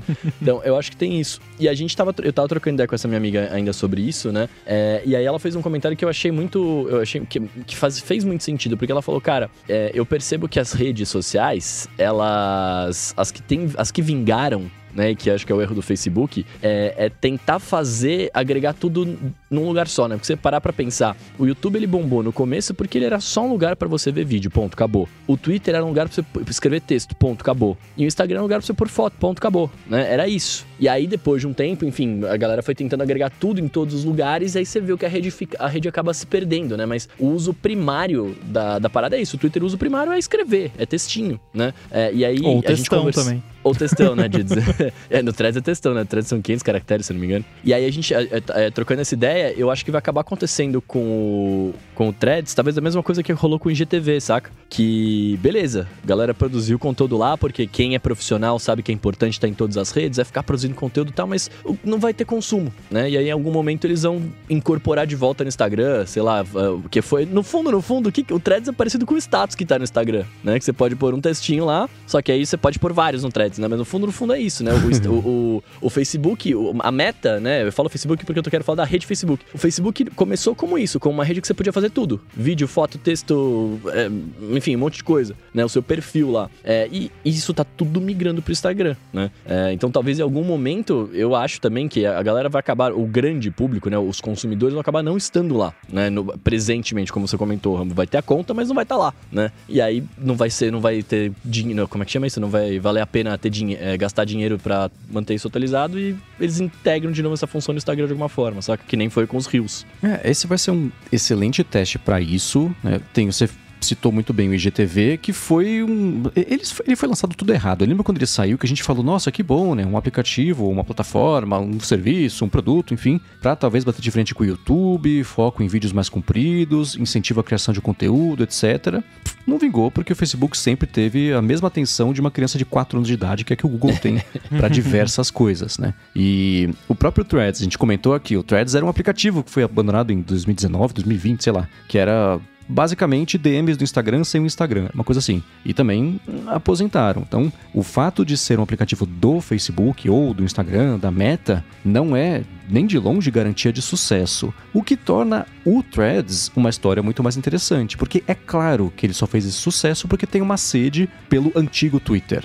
Não é por todo mundo, quem está feliz com o Twitter, continue feliz com o Twitter. Você tem uma casa excelente vai ficar só para vocês, bacana. O resto do mundo não vai querer, não está mais interessado em ficar por lá, com a ressalva de que o Rampa falou. Pessoal de notícias de esporte não tá nem aí para as polêmicas, etc. E vai seguir por lá também. Então, eu até escrevi no Mac Magazine nessa semana, que agora eu vou passar a escrever por lá, que foi o que eu comentei na semana passada, um texto falando que o Threads não tem que matar o que sobrou do Twitter para dar certo. Vão ser públicos, universos completamente diferentes, né? Então, a galera que está lá para defender a honra do Musk vai seguir fazendo isso. E se o MySpace existe até hoje, o Twitter vai seguir existindo por muito tempo ainda, né? Não vai morrer o Twitter. Mas é óbvio que tem uma sede pelo antigo Twitter, que é basicamente o que o Threads está proporcionando, e uma prova disso é a quantidade de usuários que chegaram por lá. É óbvio que vai dar duas semanas, uma semana, não sei, um mês, vão começar no, a, as matérias. O uso do Threads cai de 100 milhões de pessoas para não sei quantas centenas de bilhares de pessoas. É óbvio Igual que isso vai Mastodon. Exatamente, né? É, é, é, a gravidade vai fazer isso. O negócio vai subir, ele vai cair, ele vai. Então vai, vai ficar quicando o uso disso. Até quando chegar o momento de lançar na Europa, vai ter um segundo boom de pessoas cadastradas. E no, o, o futuro do Threads está entre zero e algumas centenas de milhões de pessoas. O próprio Facebook, acho que foi o Zuck que falou, ó, propaganda só quando chegar tipo um bilhão. Então eles têm grandes planos para Threads. Claro que isso, parte disso é, é, o que a gente fala sobre marketing, não daquele jeito raso de criticar uma coisa e chamar de marketing, mas como você vai mercadar um produto. Então, tá falando que tem, o Facebook acredita que tem potencial para isso porque eles querem gerar esse potencial. Mas é uma coisa curiosa que eu já participei de conversas que era o seguinte, né? Falando sobre o Twitter, que ah, por que você não usa o Facebook, Instagram? Fala, putz, eu prefiro muito mais usar o Twitter. E foram coisas que, em conversas que eu participei diretamente, as pessoas falam, cara, o Twitter é muito complicado de usar. Quem estava no Facebook e no Instagram e só usava, mas é, não nem entrava na cabeça da pessoa como é que você twitta, como é que funciona teu retweet, teu quote, tem a mensagem. Não, é um modelo de produto que não funcionava. Né? Com o passar dos anos, como todas as redes sociais viraram só um jeito de você postar prints das outras redes sociais, né? A pessoa no Instagram tem um monte de tweet. Você vai no Twitter, tem um monte de coisa do Instagram. Aí tem, é, as pessoas passaram a se acostumar um pouquinho mais com essa ideia de ter uma rede social de texto. E o Facebook é uma empresa que sabe fazer rede social. Né? Eles vivem disso, né? O pessoal começou a comparar, não, o Threads né, tá subindo, vai ser que nem o Google Plus. Lembra que subiu também? É, mas o Google não é uma empresa de rede social. O Facebook existe só para fazer eles tentaram, isso, hein? né? E vender Eu anúncio, ia né? trazer o exemplo do Google Plus porque eu vi o mesmo tipo de comentário e eu, e eu não vi, pelo menos no, nos lugares onde eu vi isso sendo comentado, ninguém comentar o fato que o Google Plus só chegou no número de usuários que ele chegou porque o Google forçou todo mundo a criar uma conta Uhum. lá, porque eles obrigaram as pessoas a, a entrar no Google Plus para poder postar comentário no YouTube. Eles migraram o, tipo, É. o sistema de comentários do YouTube virou o Google Plus e foi a forma cretina que eles viram de enfiar um monte de usuário goela abaixo do eh, o Google Plus no- nos usuários. Eu lembro que eu fiquei muito irritado na época de Eu também. ser forçado a a me cadastrar no negócio e nunca usei, nunca. Uhum. Nunca nem entrei, eu só usava porque eu queria comentar no YouTube e tal. E então o, o número de usuários de fato do Google Plus, se chegou a 10, eu vou ficar surpreso, porque foi todo mundo goela abaixo e todo mundo odiava o Google Plus porque o que as pessoas sabiam sobre o Google Plus, você perguntava: o que que é o Google Plus? Ah, aquele negócio chato lá que o Google me obrigou a me cadastrar pra poder usar o YouTube. Foi É. isso, então. O Google é Plus tá outro mais próximo mundo. do iTunes Ping do que do. do. do Tá do mais Threads, próximo né? do, do Songs of Innocence lá do. É, exatamente, né? E, e eu acho que o Google Plus também, cara, desculpa só puxar ele aqui, só um comentário rápido. Eu acho que ele, ele tá- além dessa, dessa parada de forçar, que eu acho que isso também, pra mim, é o que mata, mas eu acho que ele também veio de um. Ele tinha um layout muito diferente. Né? Não sei se vocês vão lembrar do layout da parada. E eu acho que pra época. Não, porque eu nunca ele, entrei. É, eu entrei, eu entrei uma vez, ele é todo cheio de bolinha, aí as pessoas que você conhecia ficavam nos, É Circles. círculos, ficavam umas eu bolinhas lá. Eu lembrei que eu vi, vi uns e-mails assim, fulano entrou no seu círculo. É, eu falei, Oi? Como exato. assim? Que, que história é essa? é, peraí, né? É, e aí eu lembro, cara, que. é, eu, eu lembro, não, eu acho que por- pelo fato de ser. Porque a gente, pelo menos pra mim, né? Que eu, eu não sou. Eu era um user de internet. Eu não tava em muitos fóruns, por exemplo, né? Mas eu ficava muito mais no Orkut da vida. O Facebook, ele era muito parecido com o Orkut em é, de layout, assim, né? Digamos assim. O Google Plus, ele veio muito diferente. E eu acho que pra galera da época, foi uma coisa, talvez também, além da imposição de você ser obrigado a a estar lá, foi uma parada tipo assim, mano, isso aqui é muito diferente. Eu não sei, eu não consigo entrar nisso, eu não entendo isso, né? E aí Uhum. a galera acabou ficando no. Fica no Face mesmo, né? Pelo menos pra Uhum. mim foi isso, pra mim e pra minha, minha bolinha. E eu tentei usar o Google Plus porque ele veio depois do fim do Google Reader e eu usava o Google Reader com um grupo pe- super pequeno de quatro ou cinco pessoas que fizeram faculdade comigo. A gente trocava, gostou de uma notícia ou outra, compartilha ali. Era quase o, uso perfeito do, do Circles do Google Plus, só que microdirecionado só entre a gente. Morreu o Reader, a gente tentou achar alternativas, não achou. Quando saiu o Google Plus, a gente falou, putz, perfeito, a gente vai usar e vai fazer isso aí. Cara, a interface era muito difícil de usar e não dava, né? Que nem aí eu fico pensando nas pessoas que tentaram fazer isso com o Twitter e também abandonaram, né? E o que eu tava, o meu ponto ia ser o seguinte, né? Agora o Facebook lançando isso, uma empresa que sabe fazer rede social, vai apresentar pela primeira vez para milhões de pessoas o que, que é o, o, o, Twitter, basicamente. Né? Então essas pessoas, para elas é novidade. Isso tudo vai ser um, um, mundo completamente novo. Elas vão se empolgar com isso, vai cair a quantidade de usuários, óbvio, mas ainda assim muita gente vai passar a usar pela primeira vez alguma coisa assim. E para essa galera, o, a, a, rede vai ser o quê? É isso que eles comentaram, que é porque eles estão priorizando. Gente esmolando like sem roupa, é, essas, essas contas de, de, fofoca e de, de, de meme que mistura com notícia e que. Pff, tudo esses engajamentos super barato e parece que esse vai ser o, o próprio Adam Mosseri falou, a gente não vai priorizar o, o que o Rambo falou de hard news, nessas notícias assim, que tá rolando agora, isso tem um monte de coisa no mercado que já faz, não vamos priorizar, assim, galera de tecnologia, não, não é, o nosso lance aqui é diversão, nosso lance aqui é ser uma rede leve, etc. Eles querem trazer a leveza que as pessoas falam que elas encontram no TikTok pro formato de texto, aproveitando esse vácuo que o, o Twitter deixou. Então tem um monte de coisa falta. Eu mesmo, eu, assim, no, no primeiro dia que lançou, passei X tempo. No segundo dia, X dividido por 2. Hoje, se eu passei 3 minutos, foi muito, porque o lance da timeline ser essa zona tá me fazendo não querer usar. Se eles lançarem logo esse monte de novidades que eles prometeram de usabilidade, eu acho que eles vão perder muito dessa galera inicial. Não vai ser todo mundo. Eu acho que foi o William Max comentou que é assustador pensar que para algumas pessoas o consumo de rede social é seguir essas contas de baixíssimo valor e só ficar vendo uns memes e gente esmolando like, tirando foto sem camisa na frente do espelho. E essa é a experiência social da pessoa. Beleza, ali vai ser uma casa gigantesca no Threads para fazer isso. É, eu acho essa visão também um pouco elitista desnecessariamente, né? Porque se a pessoa gosta de ver o pessoal pedindo coisa, você tá falando, né? Você não, a pessoa que, que comentou tá falando isso porque não é o que ela gosta. Daí você diz que é de baixa qualidade porque não é o que você gosta. Tem que ter uma diferença entre o que é ruim e o que você não gosta. Né? Ah, eu, eu, tô, eu vou Só juntar pra... essas duas coisas e vou defender isso. É que nem. Cara, entra agora no thread, você vê esse monte de conta. Memes Brasil. E aí, gente, já tomaram água hoje? É. é essas coisas que dá preguiça, entendeu? E, mas eu vou reforçar isso, assim se você as pessoas entram se, e consomem isso e se divertem, que bom para elas, né? Encontraram uma casa no Threads, foi exatamente isso. Eu concordo. Mas é um engajamento barato, é claro que é. A pessoa postar foto sem camisa na frente do espelho, é óbvio que é um engajamento barato. Tá pedindo um monte de like e ganha um monte de like. Tem um monte de gente que biscoito. passa a fazer isso. Exato, né? Então. Nossa, Mendes, você deve me odiar, velho. Você deve me odiar com todas as suas forças, cara. Eu sou um baita de um biscoiteiro, ainda mais agora que eu tô fazendo academia, que eu tô ficando da hora, eu sou um baita de um biscoiteiro, velho.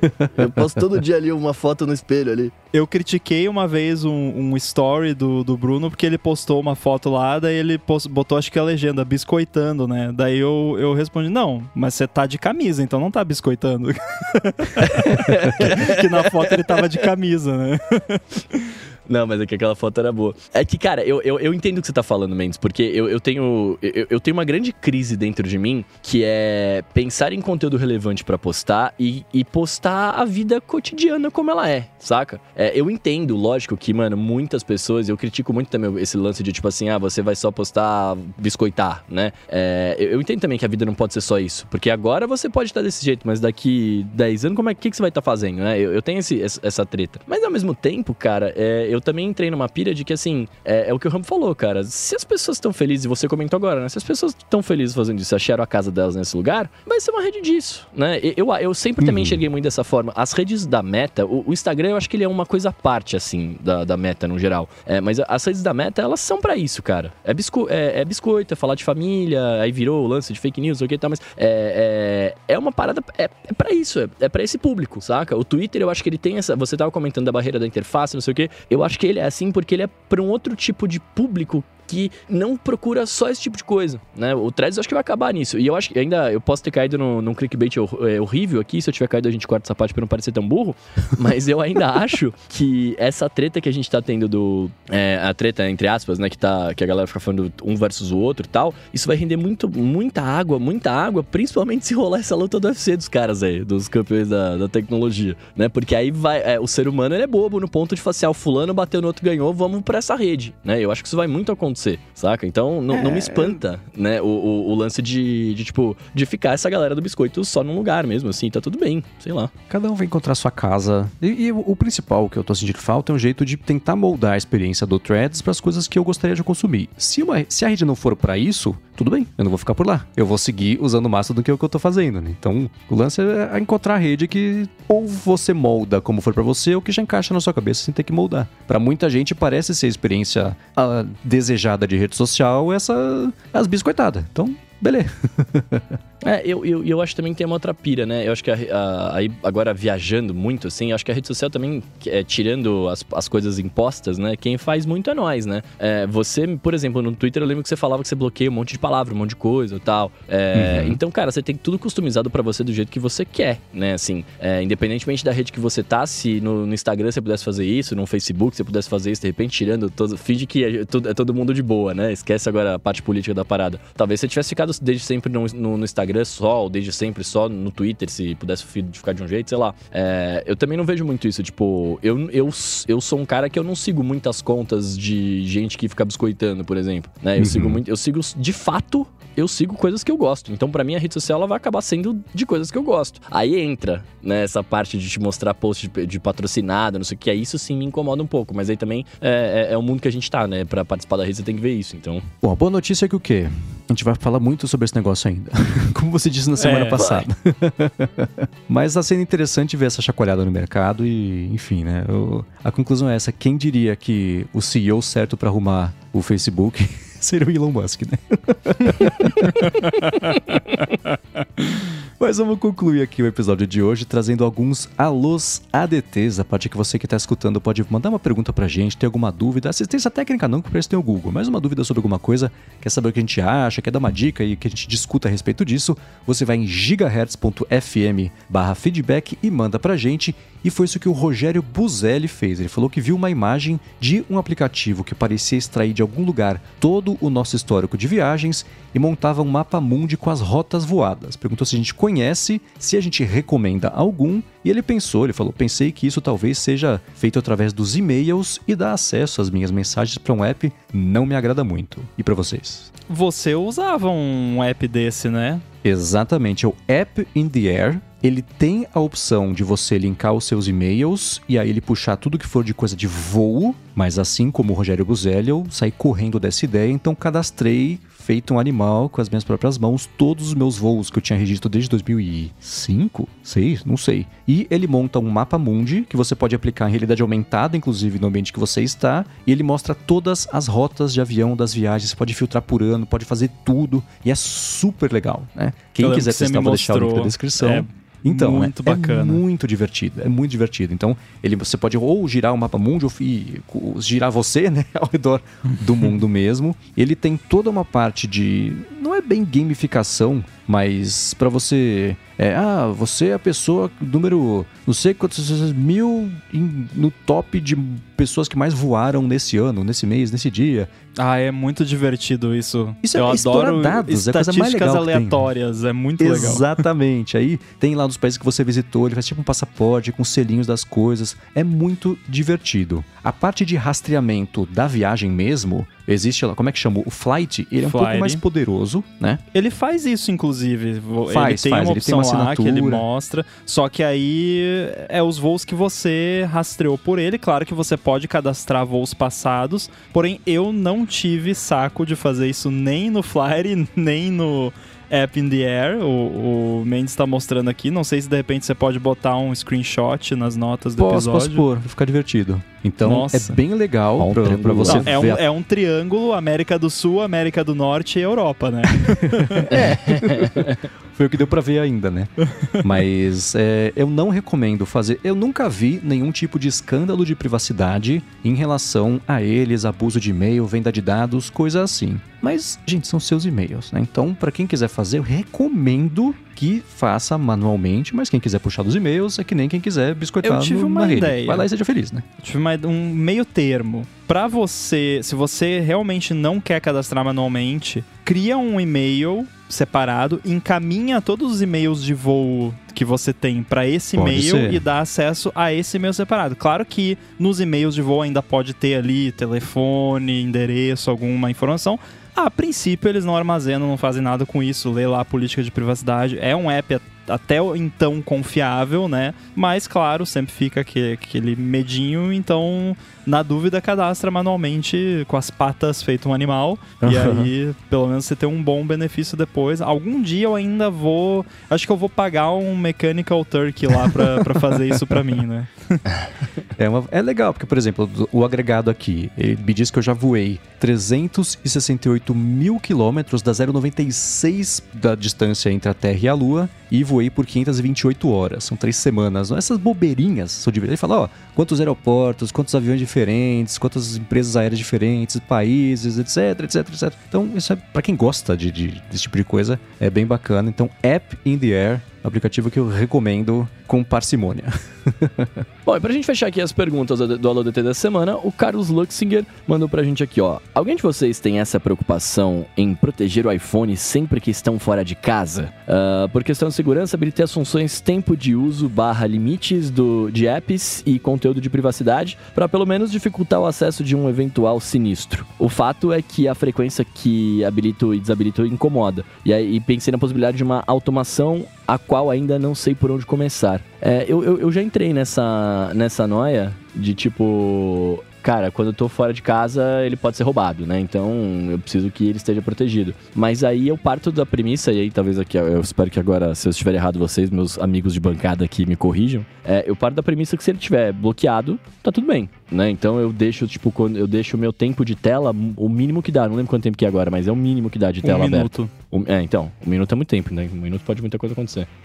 mas eu deixo ele o mínimo que dá e é isso, assim, eu rezo para que, né, nada aconteça e, e a gente segue. Vocês têm alguma coisa mais vocês fazem? Eu acho que isso é naquele caso de, ah, alguém viu você digitando a sua senha e aí foi lá, roubou seu iPhone, e a pessoa tem a sua senha, consegue lá resetar seu Apple ID, acessar tudo e tal. Eu acho que vai muito mais de uma higiene de segurança como um todo do que você tentar colocar um band-aid em cima do problema que seria esse lance de. É que é o lance de, sei lá, no screen time, aí bloquear a mudança de conta, porque isso. A realidade é que isso não adianta nada se a pessoa tem a sua senha do iPhone, porque com a senha do iPhone você consegue resetar a senha do. do hum, screen time. Então não adianta nada. Tipo, o máximo você vai atrasar um pouquinho ali o processo. Mas se a sua senha do iPhone é 1, 2, 3, 4, 5 e a senha do, do, do screen time é uma senha cabeluda, o cara sabendo a sua senha 1, 2, 3, 4, 5, ele vai lá para a senha do screen time, ele bota que não sabe mais a senha,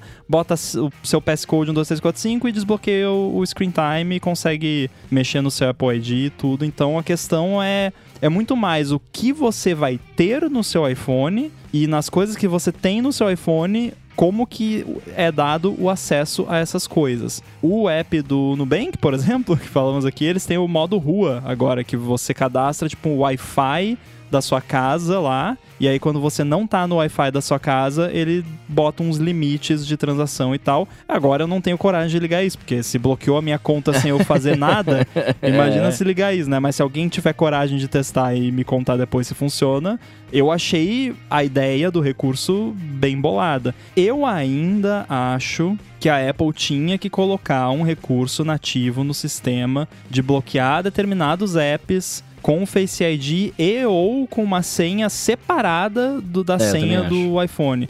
Porque eu colocaria uma senha diferente para cada app de banco, por exemplo. Uhum. Ah, mas que uhum. saco. Cara, segurança. Nesse caso, vale a pena. Exato, porque eu não exato. abro o aplicativo de banco tão frequentemente assim, mas você não ter o aplicativo do banco é chato. Eu, é chato porque, assim, eu adoraria poder. Ah, ah, vou viajar aqui, vou estar tá numa situações meio de risco, vou deletar aqui, deletar o app do, do banco XYZ problema é que aí perde o token, daí tem que reabilitar o aparelho, então você desinstalar o app ficar reinstalando é chato. Os bancos hoje em dia não querem que você faça a transação pelo computador, o que é bom, inclusive, porque computador no geral é, é menos seguro do que smartphone no sentido nu e cru da coisa, de vírus, spyware dessas coisas, então o, o, celular, de um modo geral, é mais seguro, mas aí tem esse modelo do ataque físico que aí não tem muito o que fazer, né? Se o cara tá com o seu celular na mão e tem a senha do seu celular,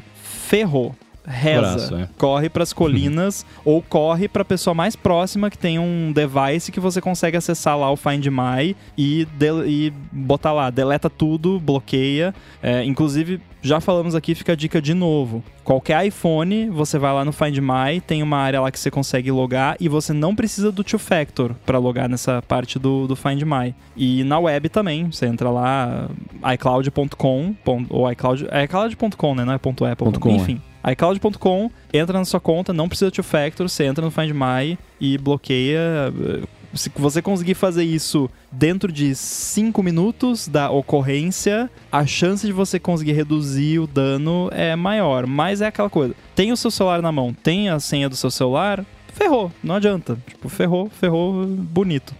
é, quando roubaram o meu celular na Paulista, foi exatamente isso que eu fiz. Eu, num reflexo, ninguém faça isso, mas no reflexo eu fiz. O cara passou de bicicleta, ele voltou, ele foi, eu saí correndo atrás dele, né? Ainda bem que não tinha nada que pudesse me machucar.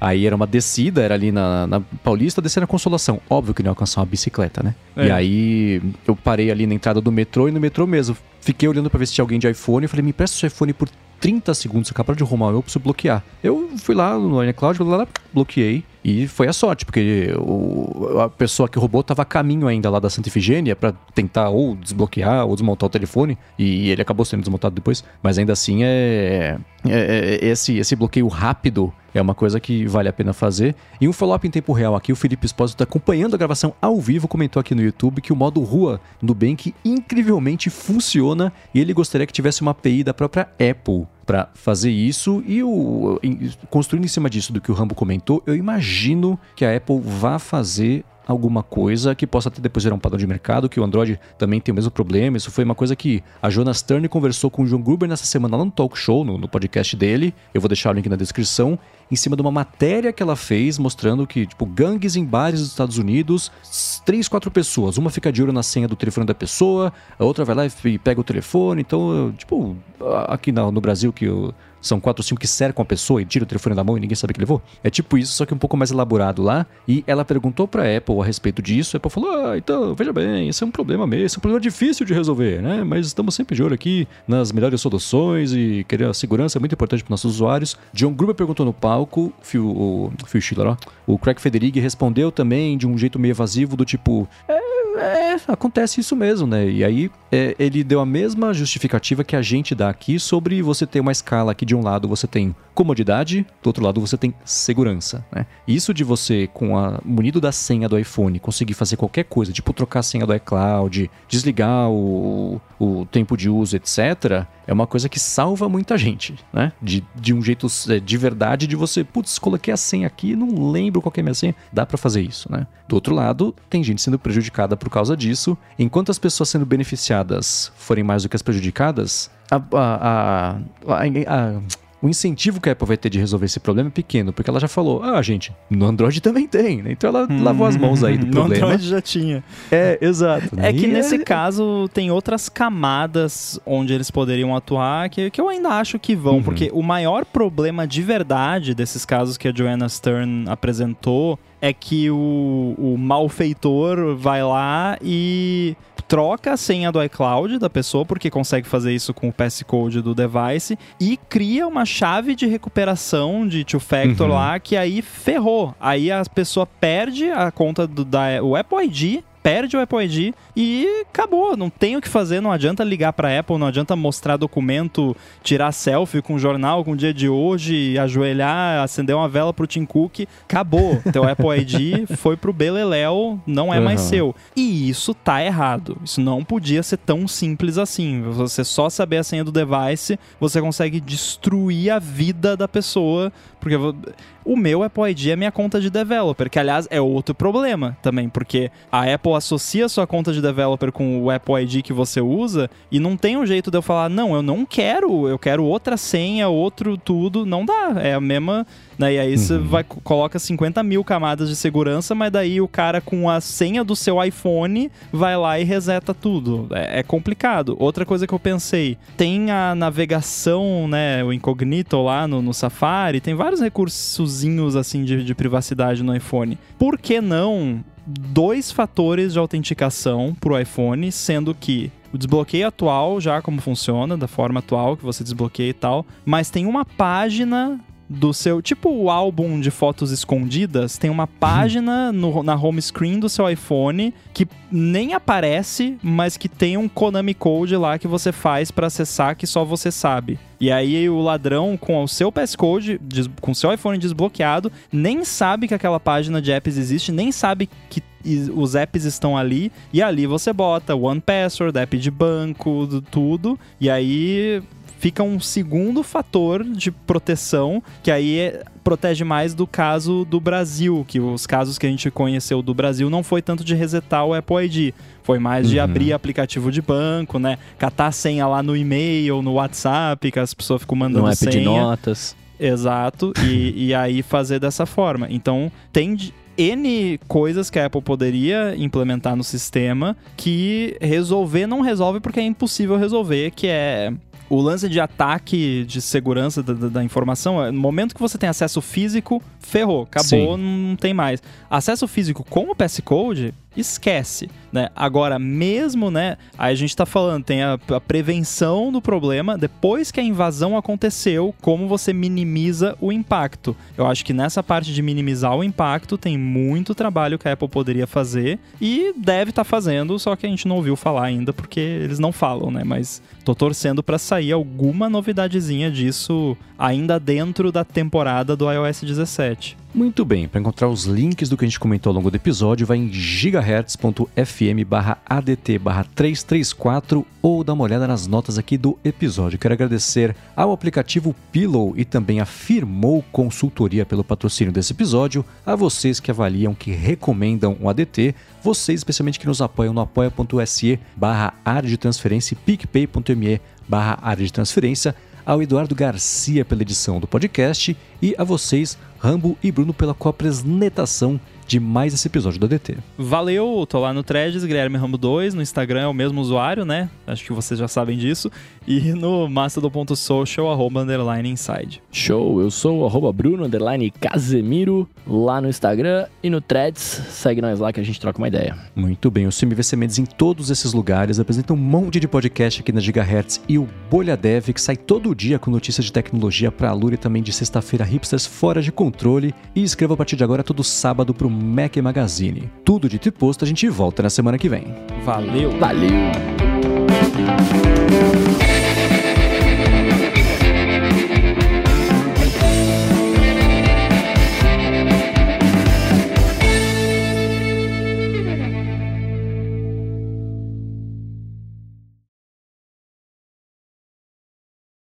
Muito bem. Lock Henry, que agora fez sentido que vocês tinham dito que tinha sido um easter egg, era um pré-easter egg. O que, que vem antes da Páscoa? Não sei, os feriados religiosos, mas foi isso? O sábado. é, que apareceu lá no primeiro episódio o pôster do segundo episódio, Lock Henry de Black Mirror. Antes de falar sobre spoilers etc., curtiram ou não curtiram? Eu curti. Eu curti eu acho médio. que eu curti mais que o primeiro. Hum. Mas eu sou suspeito de falar, eu acho. Por quê? É porque eu gosto Eu achava muito que o de true curti crime. menos por causa disso. É. Ah, tá. É, eu sou muito chegado em true crime e aí teve essa pegada, né? Então eu curti bastante. Sim, eu gosto de, tru- de true, true, true crime, não sei falar, é, mas eu confesso Crimes que como reais. Black Mirror, você já, tem, você já tem a premissa de que é uma coisa que vai dar ruim, né? Uhum. É, eu, eu tava associando esse episódio a muito filme de terror, assim, saca? E aí eu falei, puta, cara, não é a minha pilha, eu não gosto, eu detesto terror, detesto, detesto, não gosto mesmo. Então por isso que eu gostei mais ou menos, porque eu passei uma boa parte do episódio apreensivo, assim, falando, ai, mano, daqui a pouco vai, o que que vai, o fantasma não vai vir, né? Mas o que que vai vir aí, né? Aí eu, eu, eu fiquei meio na- nessa noia, assim, saca? Agora, alerta de spoiler master, já pra começar aqui, eu vou fazer a minha primeira crítica ao episódio, que é um spoiler gigantesco, então para de ouvir se não assistiu o episódio. Última chance para quem não Última viu ainda. Última chance. 3, 2, 1. Na hora que começou o episódio, que a véia abriu a porta, eu falei pro Rafa, tem alguma coisa errada com essa véia aí. É, eu Tava também, na cara. Também. Tipo, ela toda meio, meio meio twitching assim, né? Meio dá para ver que tinha alguma coisa errada com ela. Então, é, então eu isso eu achei meio chato porque foi muito óbvio. É, eu demorei para eu, eu demorei para eu, eu, confesso que eu, sempre que eu vejo alguma coisa de true crime, eu, eu, a minha pira é tentar desvendar antes, né? Eu gosto muito disso. E aí eu confesso que eu não consegui desvendar antes do que ia acontecer, porque eu fiquei nessa noia do filme de terror. Eu fiquei mais me preocupado com o meu medo do que com a história.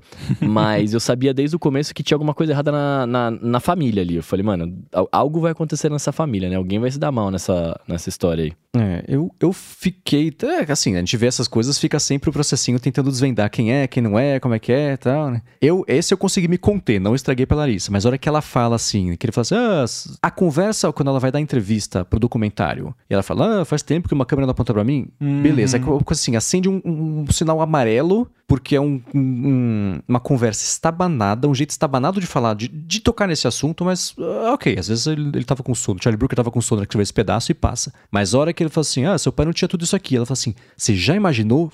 Ah, tá. É muito... É, é, é quando alguém dá uma indireta que dá muito indireta de um presente que você, putz, essa pessoa já sei, foi isso. Falei, ah, tá. Aí daí pra frente, assim, eu, eu me spoilei no, no episódio, então, mas não tira a parte legal do episódio, que, e eu, assim, eu tô louco pra escutar no TV Sem Spoiler, o Dante Suri fez episódio especial sobre a temporada de Black Mirror, falou assim, mudou o foco de Black Mirror? E faz, imagino, o comentário dele a respeito disso, então eu tô vendo essa temporada inteira com esse viés, e 90% desse episódio, eu fiquei pensando nisso porque eu fiquei pensando assim, tá, cadê o Black Mirror no episódio? É, eu perguntei a mesma também, coisa. Eu também, né? eu também. E eles brincam, ah, chega até a metade, você fala assim, ah, putz, é um Bruxa de Blair, né? Aí eles falam de Bruxa de, Bruxa de Blair no episódio. Eu falo, ah, tá, beleza, né? é que nem o lance do, do primeiro episódio também, de ficar subvertendo a expectativa de, dele estar tá dois passos à frente do que você acha que ele tá, você acha que matou a charada, ele fala, não, não, não, não, tá, é pra cá, é pra cá, é pra cá. Então isso eu achei bacana, e chega no final, ele, eu imagino que ele tenha escrito esse episódio quando tava aquele Dahmer, o Ultra Serial Killer, que fez um sucesso a série, não sei o que lá, nananã. Por isso que eu perguntei se o Rambo tinha gostado do episódio, porque hum. ele é uma crítica a pessoas que nem você, Rambo, que não se cansam dos true crimes e fala, cara, tinha uma pessoa do outro lado, famílias, etc. O que me pois lembrou. É. É, o, e, sim, é a crítica do episódio, tá, Rambo? Não tem nada contra isso. Até tem amigos que são. Tem até. Mas. Mas me lembrou o lance de Serial, porque Serial é o, acho que é, um, é o podcast que colocou o podcast no mapa para muitos americanos, especialmente, uhum. e virou uma febre mundial. E é sobre um caso de verdade, de uma menina que morreu, e aí o cara foi pra cadeia, querendo saber se o cara matou ou não, etc. E aí, recentemente, depois de não sei quantos anos, teve uma reviravolta no caso, e o irmão da menina que morreu falou assim: gente, pra gente, pra mim, ela é minha irmã, é uma pessoa. Para vocês é um podcast, é um personagem, é, é, é entretenimento, vocês estão rindo, e como. Pra mim é minha irmã que foi assassinada, cara. Então ele tentou trazer um pouquinho disso que eu achei bacana. Aí eu entendi. A crítica é, so, é de novo em cima da Netflix, né? assim como foi o primeiro. Posso me defender? Já já. o primeiro foi a crítica em cima da, da geração de conteúdo, direitos, etc., que foi uma crítica à Netflix com Streamberry. O segundo também foi da exploração da criação de conteúdo em cima de uma tragédia e da espetacularização, que o Coca usou na semana passada, que eu adorei, disso também em cima disso nessa semana. Então, aos 45 do segundo tempo vira episódio de Black Mirror, aí vira um bom episódio de Black Mirror. é, esse lance que, que você falou é muito real e tem, assim, tem críticas muito válidas que, que precisam ser feitas com relação a esse tipo de conteúdo, só que tem questões, assim. O, o que eu achei zoado, por exemplo, da questão do, do Dahmer lá, é a galera virando fã do serial killer. Tipo, uhum.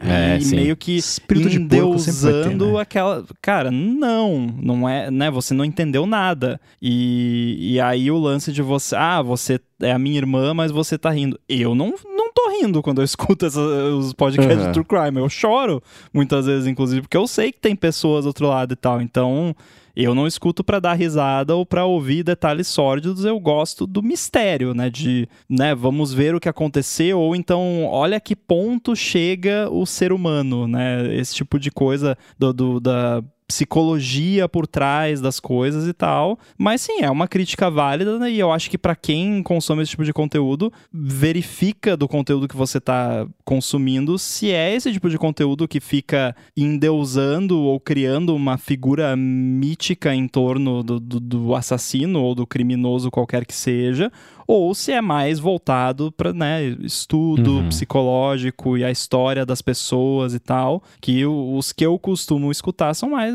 esse lado, né? Conta mais a história da vítima do que do, do agressor, né? Digamos assim. Sim, e, e, eu acho que também tem uma parada muito importante na, nesse lance, que é uma justificativa que as pessoas acabam usando e que ela é meio efêmera, assim, mas é, também é o lance de você contar a história não não, que nem eu falando, não do, não do assassino, mas sim da vítima, né? Sim. Porque querendo ou não, eu, eu escuto muitas paradas em respeito à história das pessoas. É, de novo, não endeusando o, o, o maníaco assassino, o vilão, né? Enfim, mas querendo saber mais da história daquela pessoa que teve a vida interrompida, saca? Então tem, tem, tem essa parada que, querendo ou não, aí o ser humano tem, são vários tipos de seres humanos, né? E aí tem gente que esquece, que nem pensa que isso é, é baseado em fatos reais e só pensa no seu próprio entretenimento. Mas é claro, é horrível tem uma técnica, Bruno, para você que, que, também quer e para quem quer verificar isso, olha qual é o nome que está no título dos episódios. Se é um podcast de True Crime, por exemplo, que cada episódio conta uma história, vê se o nome do título do episódio é da vítima ou das vítimas ou do assassino é. ou do criminoso, Exato. que qualquer que seja o crime.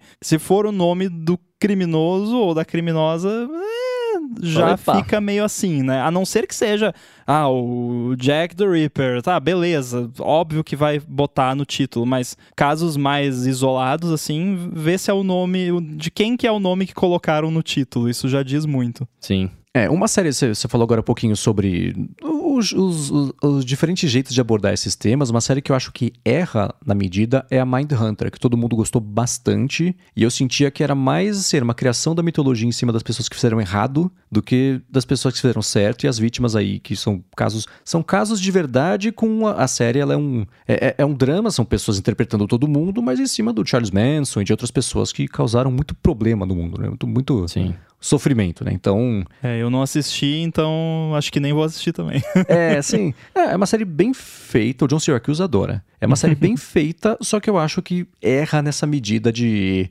você vai explicar o contexto e dramatizar, mas tem uma certa criação de mito ali. Tudo bem que um dos personagens ele é, é, é fascinado por esses psicopatas. Então, a, a, série, do ponto de vista dele do parceiro dele, então é, existe essa, esse lance do, do, policial. Mas ainda assim, é, ela erra um pouquinho. E essa. Vendo essa série, vendo o episódio, eu lembrei muito da, da Mindhunter por causa disso. É que, cara, é, o, o tenso de tudo é que quando a gente fala de entretenimento, né? Tipo, você pega um monte de série que não é que, que é série de crime, que tem um Breaking Bad da vida, né? Que você tem um, um vilão que o autor ele, eu não vou dar spoiler, mas ele, não é, sei lá se é spoiler não, né? Mas enfim, o, você começa acompanhando a pessoa como ela é uma pessoa boa e você vê ela se tornando uma pessoa ruim, né? É, as, eu acho que as pessoas esquecem que as coisas de true crime são de verdade, né? Sim. E você fica só de fato fantasiando em cima daquela história. E aí, por exemplo, no Mind Hunter eu não vi tudo, eu vi, acho que só a primeira temporada, não lembro agora. É, mas de fato, os caras são fascinados pelo funcionamento do cérebro do, do doidão, né? Do psicopata. Uhum. Essa é a pira. Não é que eles. Não é que o cara é, fascinado, é, é viciado, fascinado pelas pessoas, é, o, é o, o, jeito de pensar, né? A, a, parte psicológica. Só que aí, cara, quando você constrói isso numa história, você vai ter, você vai ter personagens. Vai ter, o, o ator tem carisma e as pessoas acabam gostando do, da atuação do cara em cima daquele personagem e esquece que o fulano é, foi uma pessoa horrível, né? Então é, é muito perigoso, assim, essa, esse tipo de entretenimento, tá ligado? Mas eu acho que a gente tem que assistir pelos motivos corretos, sabe assim? De, e não, tipo, levar só como entretenimento. Ou não assistir também, né? Porque não é pra todo Ou mundo. Ou não assistir também, exato, exato, exato. Mas falando do, do episódio, assim, como, como um todo, né? É, essa crítica, ela, ela para mim começa desde a hora que você começa a ver o... Ela fica clara no final, claro, mas começa desde a hora que é namorada, né? A Pia, acho que é Pia o nome dela, não vou lembrar Sim. agora. Que ela fala que ela quer fazer o documentário e o, e o, e o moleque fala, mano, não, é a minha família que tá Uhum. aí, sabe? Assim, tipo, eu não quero reviver isso. Foi uma loucura na minha vida, eu não quero reviver isso, né? E, e a partir, e aí, a partir daí, de verdade, eu, eu tava iludibriado achando que ele era o doidão. Achando que o menino era o, ele, ele era psicopata, ele ia matar a menina, a pia. É, essa, essa teoria, confesso que não me ocorreu, mas poderia ter sido. Eu fiquei porque eu, eu, eu achei Eu que, cheguei tipo... a pensar também. É, porque eu, eu falei, cara, eu acho que esse menino ficou doido. Deve ter ficado. Acontecido depois que o pai morreu. Algo acontece. Porque ele contando, né? Ele é um cara claramente viciado em, em storytelling, né? Porque ele contando a história de quem foi o, o. Como é que chama o serial killer? Esqueci o nome dele lá. Mas contando a história do serial killer, você vê que ele conta de uma maneira que o amigo dele que faz o alívio cômico na hora, dando spoiler, não sei o que, Que e é tal. tipo, muito bom, inclusive, esse ator. muito bom, é. Sim, Muito bom, sim. muito bom mesmo. Eu ri algumas vezes e eu me senti mal por rir, porque eu falei, mano, vai ver alguma coisa muito ruim daqui a pouco. E eu tô rindo aqui. Mas, tipo, ele conta a história de um jeito que eu falei, cara, esse cara deve ser, deve ser psicopata nesse sentido, né? Ele é fascinado com essas histórias, então ele vai querer criar uma história com essa mina naquela casa lá, né? Tipo, na- no celeiro, etc. Eu fui, eu fui indo pra esse lado, assim. E eu, eu- e eu fiquei surpreendido com o final, eu não, não esperava. Porque você, hora você, Mendes, pegou a, a referência que ela fala, já imaginou? Né? Aham. Eu já fui pro lado sexual da parada. Eu achei que ela tava alucinando de quando eles eram jovens e faziam loucuras Uhum. com aquela câmera, saca? E de fato faziam, né? É, né? Mas não eram Você não tava tão burras. distante também, tá vendo só? É, é, exato. Precisava colocar no nível 11 de psicopatia pra conseguir matar a charada. O que não, e vendo depois, né, assim, pensando retrospectivamente no episódio, eu não consegui entender onde que fez sentido o, o ímpeto da mãe de falar, de incentivar a, não, faz o documentário, não sei o que lá, lá, lá, das duas uma, né? Ou a vontade de ser pego, que é, é prevalente na maioria de, de serial killers principalmente, de acordo com tudo quanto eu já vi, não sou engenheiro de serial killers, mas que eu já vi ele e etc, né? Aquela coisa de, tipo, voltar pra cena do crime, é sempre uma vontadinha ali de ser pego pra ser reconhecido pelo crime que você cometeu, pelo orgulho de ter feito isso. Ou então porque ela achava que já estava tão certo que o Ian Aider lá, que ele era o assassino e beleza, que ele ia conseguir adicionar mais uma camada pra ajudar a esconder o segredo dela. Mas, É, eu fui nesse pensamento. Né? Eu, eu fui no que ela queria ser descoberta, até por conta do, né, do- do- da tendência que você falou, mas ainda mais adicionando o fato dela ser exibicionista, né? Pelo que ela Uhum. fazia, né? Ela é uma exibicionista, então ela queria ser pega. No momento que ela viu que tinha uma chance dela ser pega e dispor o, entre aspas, trabalho dela pra Uhum. mais gente, ela foi lá, pegou as fitas e tal. Aliás, eu também já tinha, você também provavelmente, acho que vocês dois já tinham sacado que ia ter alguma coisa com fita, né? Com, com vídeo Uhum, na lógico. fita. Sim, sim, sim. Porque Aham. passa o episódio inteiro, eles botando a fita, e aí grava por cima. E aí lá na hora que eles estão lá, ah, eu vou botar uma Durex aqui pra poder gravar. Daí eu falei pro Rafa, ah, vai terminar a gravação e vai estar lá uma cena lá do, do cara matando alguém, não sei o que, né?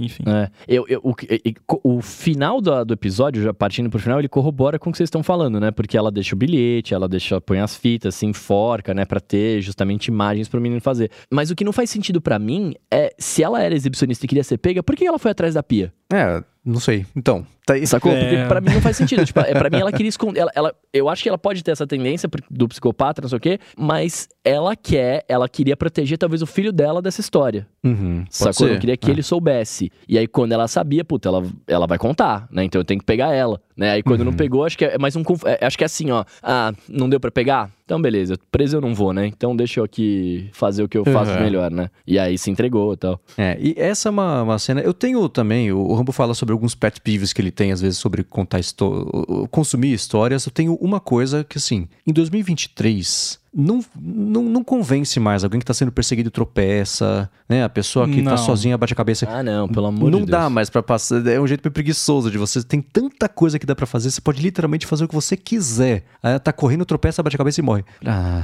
ah, tinha tantos Não outros morre jeitos, fácil né, de- assim. Tá, tipo, eu sei que tem gente, eh, já teve gente que morreu assim, mas não é tão fácil assim você, ah, Uhum. caiu ali, bateu, mo- não, não Ah, é o ser humano é assim. capaz de fazer coisas inacreditáveis. Eu lembro É. que tinha algum programa da Discovery que, eh, assim, a pessoa. O cara tava bêbado, caiu com a cara no, no- no gelo, o gelo derreteu, ele afogou, o gelo secou, não sabia como o cara tinha morrido. Ele tava lá só afogado do seco. As pessoas conseguem fazer coisas inacreditáveis. Hum, Mas ah, não sei, eu falei, ah, putz, Mas aí sim ele tava com sono e queria melhor, dormir né? e ir pro dia seguinte e beleza, né? Vai ter a cabeça, pronto, ontem passou e as pessoas vão assustar e vai ter um barulho muito horrível, ninguém vai pensar muito a respeito e beleza, segue com a história. Eu falei, ah, Cara, eu acho jeito, que eu preferiria que ela tivesse sido atacada por um urso, sabe? Assim, qualquer coisa do que o, o tropeçar e se não, afogar. Não, porque não seria absurdo ela ser atacada por um. Eu não sei se tem urso lá, mas. mas enfim. Não, qualquer animal é. selvagem, porque tem bastante, né? No... É, qualquer bicho, por, porque tinha tanta coisa absurda já no episódio, isso não seria absurdo. então, é melhor ela ser atacada por alguma coisa. Sei lá. Ou ser atropelada, é, tá lá. correndo no escuro. É, na Escócia, eu não sei se tem nada mais perigoso do que esquilos. Então, tem esse, é ser atacada por 300 esquilos, seria. Aliás, desculpa a, a, pergunta, é. eu, eu não entendi quando eu tava assistindo e até te, eu, eu não quis voltar para ver, porque eu falei, mano, não vou voltar para não estragar a minha, minha parada aqui. Mas quando hum. eles batem, eles batem num caminhão naquela hora que eles estão na, na curva é um da trator. estrada? Ah, um trator. Eu, eu não consegui identificar a quantidade de luz que tinha, não sabia o que que era, e aí eu fiquei alucinando. Eu falei, mano, que, no que que eles bateram? Foi num outro veículo, mas eles bateram num veículo que tava vindo, né? Eu fiquei, eu fiquei nessa pira e eu fiquei alucinando que, tipo, quando eu saquei que tinha sido, que que a velha era doidona, eu falei, mano, será que a velha incentivou eles a fazer o documentário agora vai matar todo mundo? Que, aliás, outro pet peeve não me deixa óbvio que eles vão bater o carro, sabe? N não tem uhum. necessidade de você prever que eles vão. Porque vocês sabiam que eles iam bater o carro, né? Todo mundo sabia. Sim, sim.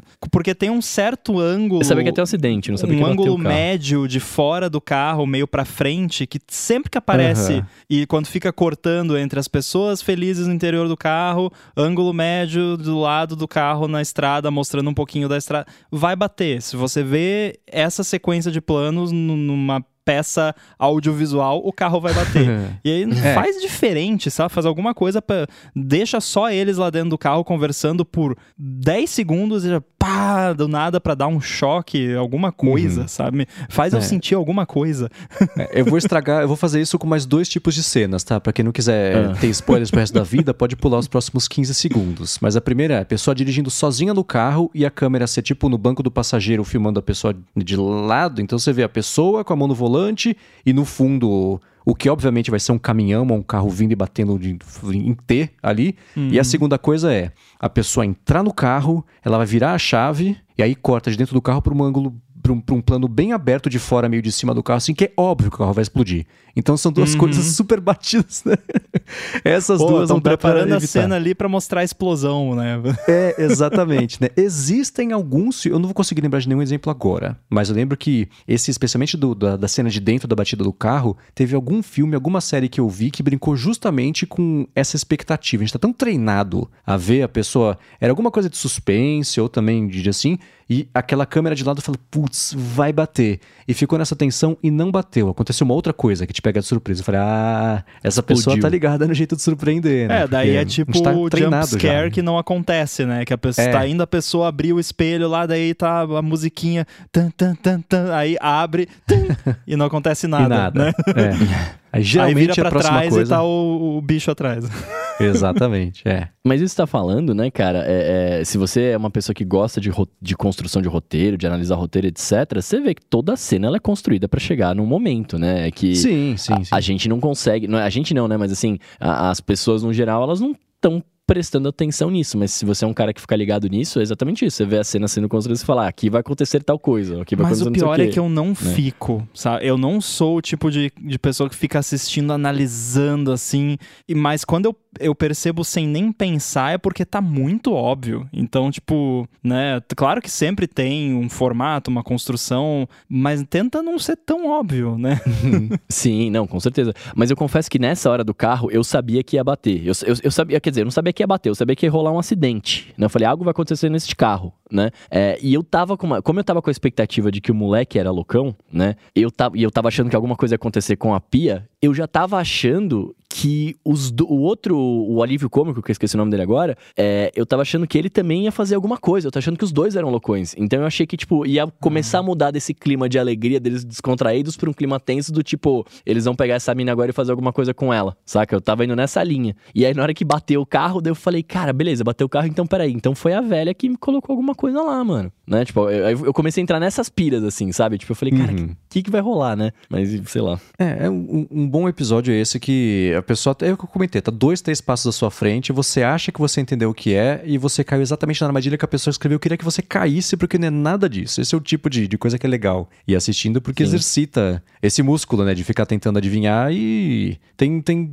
muita coisa que é clichê que não tem como fugir. Foi o que eu falei, por exemplo, comentando com o Felipe de Silo ou Silo, sei lá, a série né, da, da, da Apple TV Plus que eu não consegui assistir porque. Eu, inclusive, nem comecei graças ao seu comentário. É, assim, né? É, é que nem o lance de você usar a rede social como você quiser. Tenho certeza que vai ter gente que vai achar muito incrível o Silo e que bom, vão ser, sei lá, 8 ou 10 horas bem investidas. Não sei quantas horas tem a temporada. Mas eu, eu, foi o que eu falei pro Felipe, eu tava completando as falas das pessoas, de tão clichê e óbvio que tudo era, que não sei, né? Eu, eu, eu, já tinha visto Lost, eu já tinha visto Severance, eu já tinha visto Matrix, eu já tinha visto, sei lá, Duna. E eu ah, não vou passar 10 episódios vendo a mesma coisa de novo, que fala sobre isso. E Foundation, conversando com meu irmão esse fim de semana, parece que é a mesma coisa também. Então, essa é, aí é o. Você não fugir do clichê, você insistir no clichê, tenho certeza que o clichê é um clichê por um motivo, né? Funciona, faz sucesso, etc. Mas quando a gente espera um pouco mais de, de profundidade, aí, aí não funciona nem encaixa, mas nesse episódio encaixou justamente porque ele te faz ficar pensando não só sobre quem que, o que, que vai acontecer ali, mas também o que, que isso tem a ver com Black Mirror. Ele encaixa as duas coisas juntas e a, a, a recompensa você sentir a culpa de ter visto alguma vez algum true crime e ter falado, nossa, é, é, é, é sobre o meu.